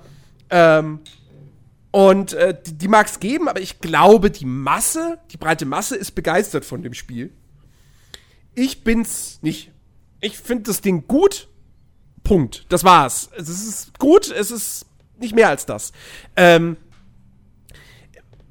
ja, also es keiner findet es, glaube ich, scheiße, aber, aber äh, so, es gibt halt wirklich irgendwie schon einen großen Unterschied, finde ich. Es gibt diejenigen, die halt sagen, das ist ein absolutes Meisterwerk, Must-Have, ähm, muss man gespielt haben, so, und dann geht's 10 halt von 10, das beste Ja. Final Fantasy, das ich je gespielt habe. Und, und dann gibt's halt wiederum die Leute, die sagen, es ist ja ein solides, gutes Ding so, aber es ist jetzt auch nicht die Neuerfindung des Rades. So irgendwie. Also nee, glaub, nee, die, also die, die Neuerfindung des Rades ist, ist, also ist so, sowieso nicht. So, so scheiße Ähm, findet's, glaube ich, richtig scheiße findet's, glaube ich, keiner. Nee, nee, das, da habe ich, in der Richtung habe ich auch nichts mitbekommen und das wäre auch Quatsch, Ja. muss man sagen. Das ist ein gutes Spiel. Ähm, was, was es vor allem halt wirklich gut macht, ist äh, das Kampfsystem zum einen. Es ist jetzt auch nicht perfekt. Ja, ich hatte auch schon äh, Momente, wo ich dachte so, ah, fuck, ja, dass, dass ich da äh, im Prinzip einen Kampf verloren habe, obwohl ich noch, obwohl noch ein Charakter gelebt hat, aber und ich genug Heiltränke hatte, aber jedes Mal, wenn ich mich heilen wollte, äh, kam der Gegner an und hat mir die HP direkt wieder abgezogen. Und es war quasi so ein endloser Loop, aus dem ich nicht mehr rauskam. Und es blieb mir nichts anderes übrig, außer halt aufzugeben und neu zu laden. Ähm, und äh, also sowas, sowas kann passieren. Äh, und das sollte eigentlich nicht passieren. Mhm. Alles in allem, finde ich, machen die Kämpfe aber schon sehr viel Spaß. Diese, diese, diese Idee, die sie da verfolgt haben, zu sagen, pass auf, die Kämpfe sind jetzt wirklich Echtzeitkämpfe, es ist actionreich, du, du schlägst aktiv zu oder ballerst aktiv mit, äh, mit Barrett. Ähm, und, das, das, das, und, und wir haben aber trotzdem immer noch dieses ATB-System, dass sich dieser Balken auflädt und wenn der aufgeladen ist, dann kannst du, drückst du einen Knopf und dann friert die Zeit nicht ein, sondern sie läuft dann einfach in Superzeitlupe hm. und du hast äh, dadurch die Zeit, äh, ein Item zu benutzen ähm, oder eine Fähigkeit oder äh, einen Zauber. Ähm, und das funktioniert wirklich richtig gut. Das spielt sich toll, das sieht toll aus, äh, macht einfach total viel Spaß. Also die Kämpfe sind richtig, richtig gut. Ähm, und was mir auch sehr gut gefällt, ist die Erweiterung der Geschichte. Denn nochmal, es hat ja mittlerweile jeder mitbekommen, dass Final Fantasy Remake, dass das nur die erste Episode einer langen Reihe ist, weil das, was in diesem Spiel drin ist und jetzt auf ja, um die 35 Stunden gestreckt ist. Manche Leute sitzen auch irgendwie länger dran. Ähm, ist im Original eigentlich nur die ersten fünf Stunden, mhm. nämlich nur dieser Midgar-Part. Und ähm, dieser Midgar-Part haben sie jetzt zum kompletten Spiel ausgebaut. Ähm, und in Sachen Story funktioniert es gut, weil zum einen den Charakteren mehr Luft zum Atmen und vor allem zum Entwickeln gegeben wird. Also Cloud zum Beispiel seine Entwicklung vom, von diesem gefühlskalten Söldner hin zu, ja, wirklich einem sympathischen Protagonisten ist jetzt viel besser dargestellt. Ähm, und nicht so, also im Original, ich habe das lange nicht mehr gespielt, aber da ist es eigentlich eher so, als ob irgendwann einfach ein Schalter umgelegt wird, so, Achtung, jetzt hat er Gefühle. ähm, und, und hier ist das viel, viel fließender und natürlicher. ähm, und auch die anderen Charaktere sind, sind echt gut gelungen. Ähm, und vor allem auch Figuren, die im Original echt nur so eine Randnotiz sind, die ein paar Dialogzeilen haben und das war's. Hm. Äh, namentlich eben diese, diese äh, neben Tifa und Bar Barrett und Cloud die drei weiteren Mitglieder von Avalanche, also Jesse, Wedge und Biggs, ähm, die haben hier viel größere Rollen, haben kriegen richtig eine Backstory. Es gibt auch neue Kapitel in der Handlung, relativ früh im Spiel zum Beispiel. Äh, bitte Jesse dich darum, ihr zu helfen äh, bei einer nächtlichen Mission. Und ähm, dann, da erfährst du dann halt auch, dass, ähm, ja, okay, ich will jetzt hier nichts spoilern, aber du erfährst, warum sie bei Avalanche ist, was ihre Beweggründe dafür sind. Und das fügt sich alles wunderbar in diese Handlung ein. Das hat mir richtig, richtig gut gefallen. Ähm, und generell, auch Jessie ist wirklich ist so ein sympathisches Mädchen. Ähm, und ich meine, gut, was das betrifft, ist ja eh, also Cloud in diesem Spiel ja jetzt, im Prinzip hat er jetzt drei Frauen, die auf ihn stehen. ja. Und, und, als Spieler sitzt man dann davor so, ach, Tifa, ach, Tifa ist schon toll. Aber Aerith ist auch toll. Aber Jessie ist auch toll. ähm, das ist, äh, ja, und die Voice Actor machen da auch wirklich einen, einen guten Job. Also im, im englischen Original, im englischen Original. Mm. ein japanisches Spiel. Aber in der englischen Version, die Voice Actor, die machten das echt ganz gut. Ja. Klar, Barrett ist natürlich total overacted, ne, aber das mm. erwartet man auch. Das, das gehört sich einfach so bei dem Charakter. Äh, also, ne, aber die, die, das funktioniert echt gut. Deutsche Synchro, finde ich, ist so, ja, ist okay. Ja. Also, Cloud finde ich ist nicht so gut. Andere Charaktere funktionieren da besser. Das Problem ist bloß, ähm, man sollte es eigentlich nicht auf Deutsch spielen. Weil ich hab's, also ich hab's, ich hab's mit englischer Synchro und deutschen Untertiteln gespielt. Hm. Und die deutschen Texte sind ganz anders als die englischen. Ja, ist mir auch, und die sind auch aufgefallen. Und die sind auch wirklich, die sind schlechter, die sind meilenweit schlechter. Ähm, es, es, gibt zum Beispiel irgendwie so ein, es gibt zum Beispiel diese, diese erste Szene, also wo Cloud das erste Mal auf Aerith trifft, so. Mhm. Und, und, und Aerith gibt ihm dann irgendwie, gibt ihm eine Blume und äh, ich krieg's, glaube ich, jetzt nicht mehr ganz zusammen. Aber im englischen Original sagt er, sagt er irgendwas, was, was relativ natürlich wirkt in der Szene, was, was irgendwie, das passt einfach. Und im deutschen Original wirkt er so mega pumpig. Ja, ja. Und es ist das, oh, nee, da ist irgendwas schiefgegangen. Ich weiß nicht, was genau da passiert ist. Ähm, ob das wieder, ich kann mir eigentlich tatsächlich nicht vorstellen, dass das so ein Fall war, wie man es früher bei älteren Final Fantasies hatte, wo sich dann Final Fantasy X zum Beispiel. Da hast du ja zum ersten Mal auch Sprachausgabe Hm. im großen Stil. Und ähm, da hat sich auch die deutschen Texte haben sich am japanischen Original orientiert und waren ja deshalb ganz anders als die englischen. Ja. Aber hier kann ich mir nicht vorstellen, dass sich die, Text, die deutschen Texte am japanischen Original orientiert haben, weil das würde bedeuten, das japanische Original ist, also entweder ist das scheiße oder sie haben es halt scheiße übersetzt. Das kann natürlich auch sein. Also das, das, Ähm. das, ich habe mir auch ein bisschen was dazu angeguckt und da hat's äh, hier, ich habe es mir vom von von Ede angeguckt, ne, von den Rocket Beans, äh, ein bisschen. Und da war ist mir halt genau dasselbe aufgefallen. Da, da ist teilweise der Tonus von Unterhaltung ist komplett anders. Exakt. Also da fehlt auch teilweise wirklich ein bisschen Tiefe. So. Genau. Ähm, das, das hat mich echt überrascht. Also, Ja. ja. Also wie gesagt, da spielt es am besten halt auf Englisch. Ähm, wenn ihr Mhm. denn der Sprache mächtig seid, dann habt ihr ein besseres äh, Spielerlebnis. Ähm, ja, ansonsten, ich, ich habe halt, aber halt leider auch viel zu kritisieren an dem Spiel. Ähm, das ist zum einen, ist das sowas, was, was jetzt nicht so mega schwer ins Gewicht fällt, aber halt man auch nicht abstreiten kann. Es ist technisch, hat so zwei Gesichter. Es sieht stellenweise fantastisch aus. Die Zwischensequenzen sind absolut State of the Art. Das ist, das ist richtig, richtig gut. Ähm, und auch bei Nacht, wenn du, wenn du durchs nächtliche Midgar läufst, hast du schöne Lichteffekte. Äh, das sieht toll aus. Die Charaktere sind, sehen toll aus, also die Hauptfiguren.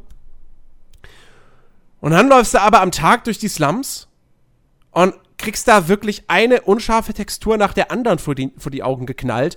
Ähm, die, die NPCs, die in irgendwelchen Nebenquests auftreten, die sehen aus wie aus PS3-Zeiten. Ähm, also das ist, boah, ich, das hätte ich nicht gedacht, tatsächlich. Weil im Vorfeld, alles, was du im Vorfeld gesehen hast, sah grafisch einfach so bombastisch aus. Ähm, und jetzt kriegst du dann da diese, diese, dieser Slums bei Tag präsentiert und, und wenn du dann da Nebenquests machst, ha, es ist wirklich, es ist grafisch echt ein zweischneidiges Schwert. Ähm, so, und was aber viel, viel, viel, viel, viel größer wiegt, ist zum einen, das finde ich der größte Kritikpunkt an dem Spiel, äh, das Pacing.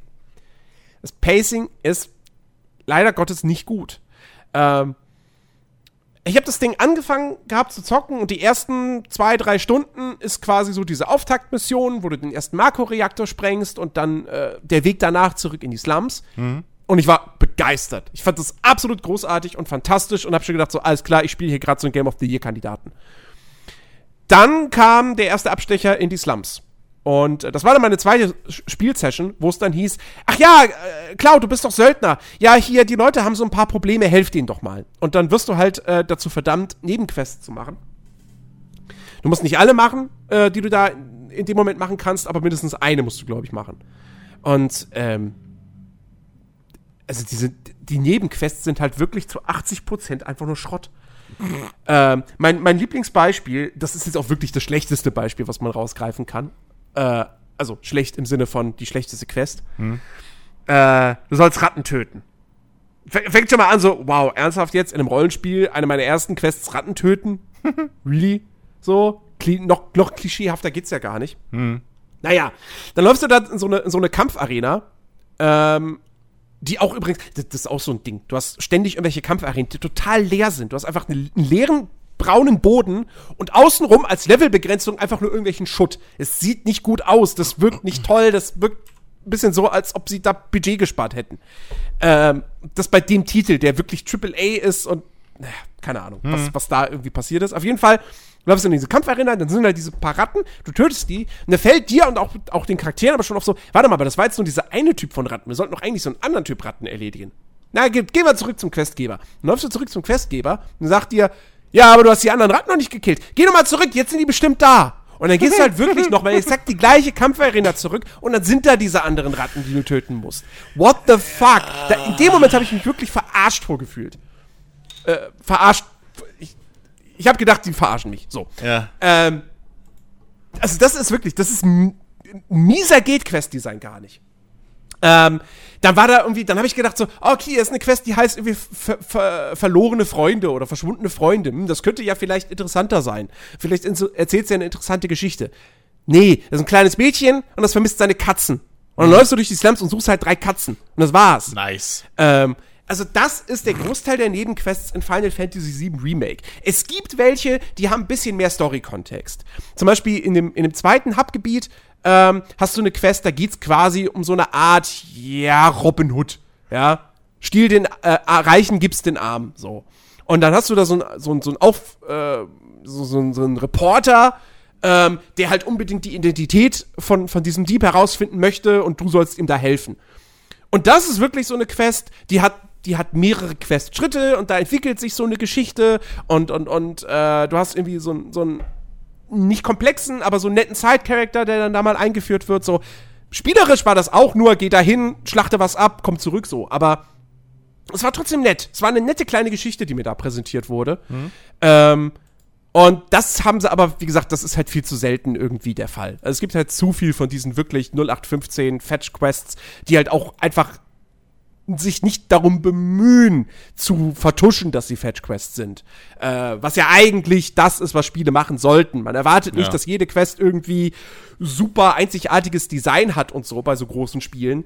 Aber dann bitte geh halt den Witcher-Weg und erzähl mir wenigstens eine gute Geschichte dabei und inszenier das schön. Hm. Und das machen sie halt auch hier eben in den, in den seltensten Fällen. Ja. Ähm, so, und äh, ja, das ist das ist das eine Ding. Das andere Ding ist halt dann eben, dass du stellenweise einfach Momente hast, auch in der Hauptstory, die sich viel zu sehr in die Länge ziehen. Ähm, der, der Weg, dass du zum zweiten Marco-Reaktor kommst, das geht im Original, geht das super fix. Im Remake hast du, ist das eine ewig lange Strecke, bis du mal bei diesem zweiten Marco-Reaktor ankommst. Du fährst am Anfang mit dem Zug dahin, dann wird der Zug halt angehalten, weil sie dann irgendwie erkennen, hier, ha, hier, du hast gefälschte ID-Pässe und so weiter. Und dann musst du aus dem Zug raus. Und dann läufst du halt erstmal irgendwie gefühlt 10, 15 Minuten, läufst du durch U-Bahn-Tunnel. Die hat einfach von Anfang bis Ende sieht das alles gleich aus. Da gibt's keinerlei Abwechslung. Du bekämpfst nur so ein paar normale Shinra-Soldaten und das war's. Und ich dachte mir, warum ist diese Sektion jetzt 10, 15 Minuten lang? Das dürfte nicht mehr als drei Minuten sein, ganz ehrlich. Einmal so ein Tunnel und fertig. Nee, mhm. du läufst durch drei solche Tunnelabschnitte im Prinzip. Und, ähm, und sowas gibt's noch mehrfach. Bei diesem Abschnitt mit, mit Jesse hast du am Anfang, was eigentlich cool ist, so eine Motorradverfolgungsjagd. Wie im Original auch, nachdem man das äh, Shinra-Hauptquartier äh, quasi, nachdem man das absolviert hat. Ähm, und es spielt sich auch eigentlich fast genauso. Ja? Ein bisschen moderner vielleicht so. Aber äh, auch das, das geht viel zu lang. Und vor allem, du fährst da die ganze Zeit erstmal nur, auch durch so einen Tunnel, der die ganze Zeit um so eine Rechtskurve geht. Eine endlose Rechtskurve. Und es ist, ich habe wirklich die ganze Zeit gedacht, so, dann ist denn das hier vorbei? ja. Okay. Also, ernsthaft, da habe ich wirklich dran gezweifelt an, an Square Enix, äh, dass die, dass die eine Ahnung haben, wie man ein Spiel irgendwie gut designt und wie man ein gutes Pacing hinbekommt. Oha. Ähm, das ist echt nicht gut. Ähm, und das wird in, in vielen Reviews wird das komplett ausgespart. Und ich frage mich so, was, ist, was geht da ab? Also dieses Spiel, als 20-Stunden-Spiel hätte das viel, viel besser funktioniert. Mhm. Nimm den ganzen Sidequest-Scheiß raus, ja, nimm diese Längen raus im Leveldesign ähm, und dann hast du ein viel, viel besseres Spiel. Und ähm, ja, wie gesagt, dann, dann fällt auch dann irgendwie, also wie gesagt, auch immer wieder hast du halt auch das Leveldesign, das dann einfach total unspektakulär ist, du dann mehrfach durch gleich aussehende Räume läufst. Und das halt echt eben bei diesem großen AAA-Titel. Ähm, und äh, ja, es, es, ist einfach, das ist echt mega schade. Plus die Struktur im Allgemeinen. Ähm, Final Fantasy VII ist auch ja, dieser ganze Midgar-Abschnitt ist sehr linear. Ähm, und auch hier, du läufst halt die meiste Zeit einfach wirklich durch ganz enge Korridore. Und du hast auch immer die Minimap, die dir dann auch einfach klar signalisiert, das ist ein super enger Korridor. Ähm, mit, ja, ja, hier ist meine Abzweigung, dann läufst du 10 Meter, dann ist deine Itemkiste und das war's. Also es hat mich immer wieder, hat mich sehr stark an Final Fantasy 13 erinnert, mit dem Unterschied, dass die Grenzen hier natürlicher wirken. Okay. Weil, wenn du halt durch einen Tunnel läufst, ist klar, dass links und rechts nicht wahnsinnig viel ist, weil es ist halt ein Tunnel. Ja. Ähm, so. Aber trotzdem hätte ich es, also ich hätte es mir eher gewünscht, ähm, du hättest nicht diese Struktur linearer Storyteil, Hubgebiet mit Nebenquests, die man nicht machen muss. Aber wenn du sie machst, kriegst du dafür durchaus gute Belohnung. Vielleicht zum Beispiel mal eine alternative Waffe. Mhm. Ähm, wenn du sie nicht machst, du kannst sie halt nicht dann einfach irgendwann nochmal nachholen. So, sondern musst das Spiel dann im Prinzip erst durchspielen. Und dann kriegst du so eine Art New Game Plus und kannst in einzelne Kapitel zurück und den Kram dann nochmal machen. Aber das war auch so das Ding. Hatte ich irgendwie drei Nebenquests gemacht, fand die doof im ersten Hubgebiet, dachte ich, ja gut, komm, dann machen wir jetzt erstmal Story weiter. Kommt sofort die Einblendung, Achtung, Achtung! Wenn du jetzt weitermachst, gelten alle nicht abgeschlossenen Nebenquests als fehlgeschlagen. und, oh. Und sowas hasse ich halt auch wie die Pest, ne? Ja. Ähm, und äh, ja, also wie gesagt, da wäre es mir lieber gewesen, man hätte nicht dieses, diese Struktur gehabt, lineares Storyteil, Hubgebiet, lineares Storyteil, Hubgebiet, sondern sie hätten eher sowas gemacht wie, was weiß ich, hätten sich äh, orientiert zum Beispiel an so einem modernen Tomb Raider, was auch im Prinzip eine lineare Reise von A nach B ist, ähm, was die Story betrifft, aber du hast weit, also du hast etwas weitläufigere Levels, wo du, wo dein Erkundungsdrang durchaus gestillt wird, wo du mal irgendwas Optionales am Wegesrand hast. Ähm, aber äh, so, das, das, das hätte einfach viel besser funktioniert als das, was sie jetzt hier gemacht haben.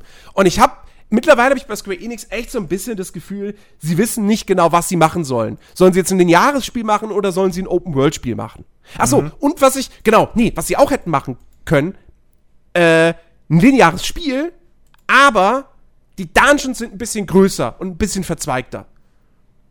Weil das ist halt auch so mega schade, dass auch die Dungeons echt so super linear und schlauchig sind. Du hast zwar hier und da. Es ist so geil, wenn du später mit Aerith unterwegs bist. Es gibt so Nebenstories, so heißt es im Spiel. Okay. Ich glaube, im Original heißt es, äh, äh, äh, warte, da heißt es anders. Da heißt es dann nicht Side Stories, sondern, ähm, ah, wie heißt es? Ich, ich glaube irgendwie äh, Entdeckung auf Englisch oder so. Moment, ich hab's gleich. Äh, Discoveries, genau. Im Englischen heißt es Discoveries, was besser passt. Äh, Im Deutschen sind es dann Nebengeschichten. Und ein so ein Ding ist zum Beispiel, du kommst an, eine verschlossen, ein verschlossenes Tor. Und dann denkst du, und dann ploppt auf, Achtung, hier, Nebengeschichte, Neben, wie auch immer, äh, öffne dieses Tor. Und denkst du, ja, okay, dahinter wird ja wohl irgendwie was Cooles sein. So. Und dann folgst du- folgst du erstmal dem Hauptpfad. Dann merkst du, du kannst da irgendwie abbiegen oder so. Biegst ab, läufst weiter, kommt irgendwie ein Kampf gegen normale Gegner. Und dann stehst du dieses Tor und kannst es von, von der anderen Seite öffnen. Und du hast keine besondere Belohnung bekommen, da war nirgendwo ein Item, es ist einfach nur eine Abkürzung, die du da freigeschaltet hast. Okay. Und äh, ich frage mich auch so ein bisschen, warum? Weil, also, ja, irgendwann später werde ich vielleicht diesen Weg noch mal gehen, aber wir reden jetzt hier nicht von einem Dark Souls, wo das elementar wichtig ist. Also, da habe ich echt gedacht, so wollt ihr mich verarschen, wirklich. Das ist eine Nebengeschichte. Im ersten Kap oder wenn du das erste Mal in den Slums bist, hast du auch so eine Nebengeschichte. Ich glaube, wenn du alle Nebenquests da gemacht hast, äh, dann da kriegst du dann so eine richtige Zwischensequenz mit Tifa und Cloud. Ja. Ähm, was nett ist. So. Aber, wie gesagt, dann hast du halt dieses, ja, öffne dieses Tor. Also, ach, nee, wie gesagt, ich, ich, ich, für mich war das Spiel noch echt so ein Auf und Ab. So die erste Sp Spiel, Spielsession total gehypt. Zweite Spiel, äh, zweite Session hatte ich keinen Bock mehr auf das Spiel. So, war voll abgeturnt. Dritte Session war dann das Kapitel mit Jesse, was was auf der einen Seite diese Längen hatte, aber dann trotzdem irgendwie insgesamt ganz cool war und auch mit einem coolen Bosskampf am Ende. Ähm, und äh, ja, aber es, es war für mich ein Auf und Ab. Es ist am Ende des Tages, es ist ein gutes Spiel, aber halt auch nicht mehr als das. Das ist, das ist, das ist eine 7 von 10. Und jeder, der da jetzt, also eine 8 kann ich vielleicht noch irgendwo nachvollziehen, das kann man noch verargumentieren. Eine 9 oder eine 10, hell no. Also, dann, dann, dann sind unsere Ansprüche an Videospiele wirklich wahnsinnig gering, wenn das eine 10 von 10 ist. Ähm, Nun. da kann ich nur den Kopf schütteln. Also, meine Fresse. Du kannst doch dieses Spiel, das kannst du doch nicht auf ein Podest heben, wie, wie ein Witcher 3. Und selbst dem würde ich nicht eine 10 von 10 geben. Und, also, nee, sorry. Ja. Das ist für mich absolut nicht nachvollziehbar. Ja, also eine ne 10 von 10 ist echt so eine Wertung, die sollte man wirklich, wirklich, wirklich sparsam vergeben. Ja. Und auch wenn es geht, nur spielen, wo man wirklich sagt, ich wüsste nicht, was ich besser mache. So, das ist halt mein, mein Standard. Aber ja, keine Ahnung. Also ich habe echt, wie gesagt, so ich habe halt, was für mich ein bisschen durchklingt, ist wirklich viele, die das, die das abgöttisch lieben, sind glaub, hauptsächlich Leute, die halt damals den Siebener gespielt haben. So. Ähm, irgendwie, ich weiß nicht, ob, ob das. Ich würde nicht mal sagen, dass das wirklich halt jetzt in jedem Fall so blindes Phantom ist. Ähm, aber es ist halt wahrscheinlich die emotionale Vorbelastung. Ähm, und aber nichtsdestotrotz ist ja, glaube ich, trotzdem noch halt wirklich ein, ein gutes Spiel, trotz seiner Schwächen. Ja. Ähm, und ja, ey, wenn man, ich meine, wenn man das miterleben will, so wenn man die Story miterleben will. Wie ist das eigentlich? Das ist ja jetzt so das, das erste Kapitel, Mhm. Anführungszeichen, der Geschichte so. Ähm, sollen die anderen Kapitel, sollen das jetzt auch dann Vollpreisspiele wieder werden oder soll Ja. das dann ja. Das, das sollen Vollpreisspiele werden. okay, also ist Ähm, im Prinzip Final Fantasy das Remake jetzt noch so ein Thema für die nächsten zehn Jahre. Exakt. Oder noch länger. Man, sie haben jetzt für dieses Spiel schon relativ lange gebraucht. Ja, eben. Und äh, also ich bin, ich bin super mega gespannt auf den nächsten Teil. Ähm, A, aus Storygründen, da gehe ich jetzt nicht näher drauf ein. Äh, weil FF7, das Remake, macht halt, es führt halt nicht nur neue Sachen ein, sondern es macht auch tatsächlich ein bisschen was anders. Ähm, und das, was ich sehr interessant finde. Und da einfach gespannt zu sehen bin, wie, äh, wie das dann in Teil 2 weitergeht. Aber ich bin vor allem auch gespannt auf Teil 2, weil in Teil 2 geht es ja dann hinaus in die weite Welt. Und dann können sie mir nämlich nicht mehr diese, diese engen Korridore die ganze Zeit verkaufen. ähm, also ich erwarte von Teil 2 ein richtiges Open-World-Spiel. Okay. Ähm, und ich bin vor allem gespannt, wie weit dann Teil 2 geht in der Story. Weil, äh, also sie können ja jetzt nicht, sie können schlecht hingehen und sagen, okay, wir nehmen jetzt immer fünf Stunden aus dem Original und machen daraus ein 40-Stunden-Spiel. Ich glaube, das funktioniert nicht immer, ja. Weil, ja eben, weil dann hast du zehn Teile und dann sitzen wir in 20 Jahren mindestens noch daran. Das, Ähm, ja. Also, ich würde erwarten, dass Teil 2 schon bis zu dem Punkt geht, wo, ja, vielleicht bis zu dem Punkt, wo Aerith stirbt. Was ein sehr, sehr großer Teil wäre, so. Ähm, deswegen würde jetzt Teil 2 wahrscheinlich, das würde auch ein deutlich umfangreicheres und größeres Spiel werden. Und ich hoffe halt auch ein besseres in Sachen optionaler Content. Ähm, und also, ich bin wahnsinnig gespannt, wie lange sie dafür brauchen. Die Produktion hat ja jetzt logischerweise angefangen. Äh, dass es ein Next-Gen-Titel wird, ist klar. Ähm, ja, mal schauen, wann das kommt. Und wie viele Teile es noch werden. Äh, also, was man, wovon man sich auf jeden Fall verabschieden muss, ist dieser Gedanke, dass das jetzt irgendwie, dass jetzt Final Fantasy Remake ein Episodenspiel wäre. Also, weil das, das hat nichts damit zu tun, wie irgendwie, was weiß ich, Live is Strange 1 und 2 veröffentlicht wurden. So, nee, das ist, sie machen, sie nehmen die Geschichte von Final Fantasy 7 und machen daraus eine komplett neue Videospielserie, ähm, die uns jetzt lange Zeit begleiten wird. Ich bin vor allem aber auch gespannt, was das jetzt für ein mögliches Final Fantasy 16 bedeutet.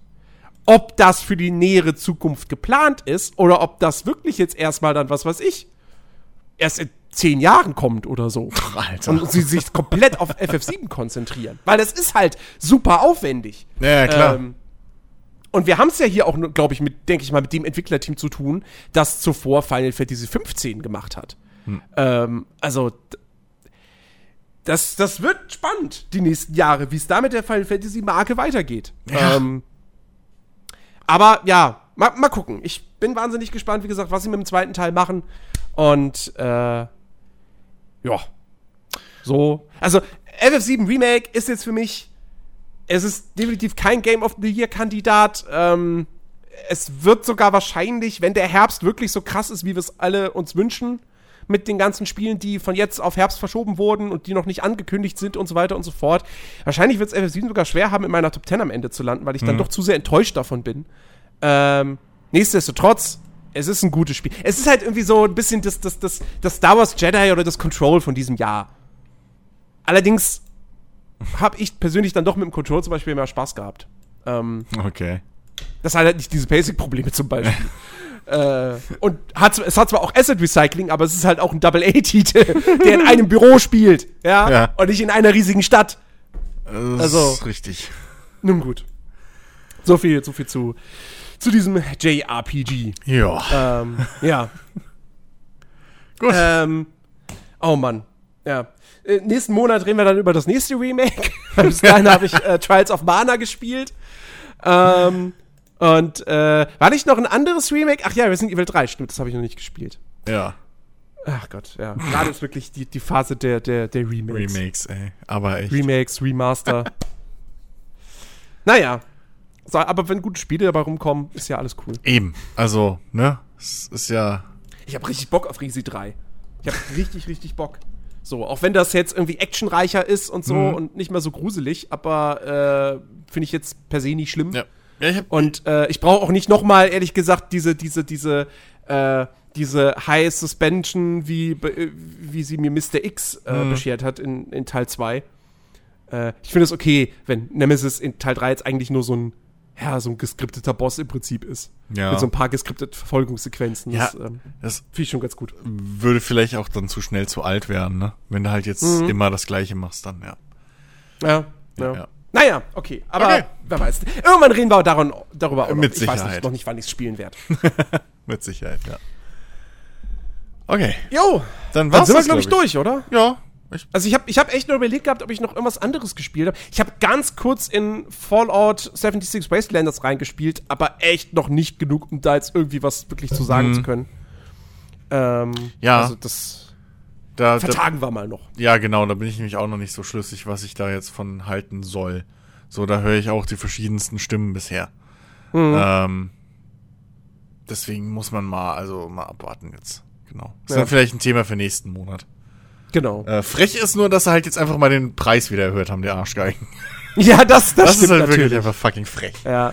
ja, das stimmt. Also das ist auch so, ja, Wastelanders, kostenloses Update, irgendwie 30 Stunden Solo-Spielzeit, so für diese neue Story und so weiter. Ja, alles cool, aber wer das Spiel halt noch, noch nicht hatte, der muss halt jetzt wieder 40 Euro bezahlen, obwohl es das eigentlich schon für 10 Euro oder so verscherbelt wurde. Ja, ja.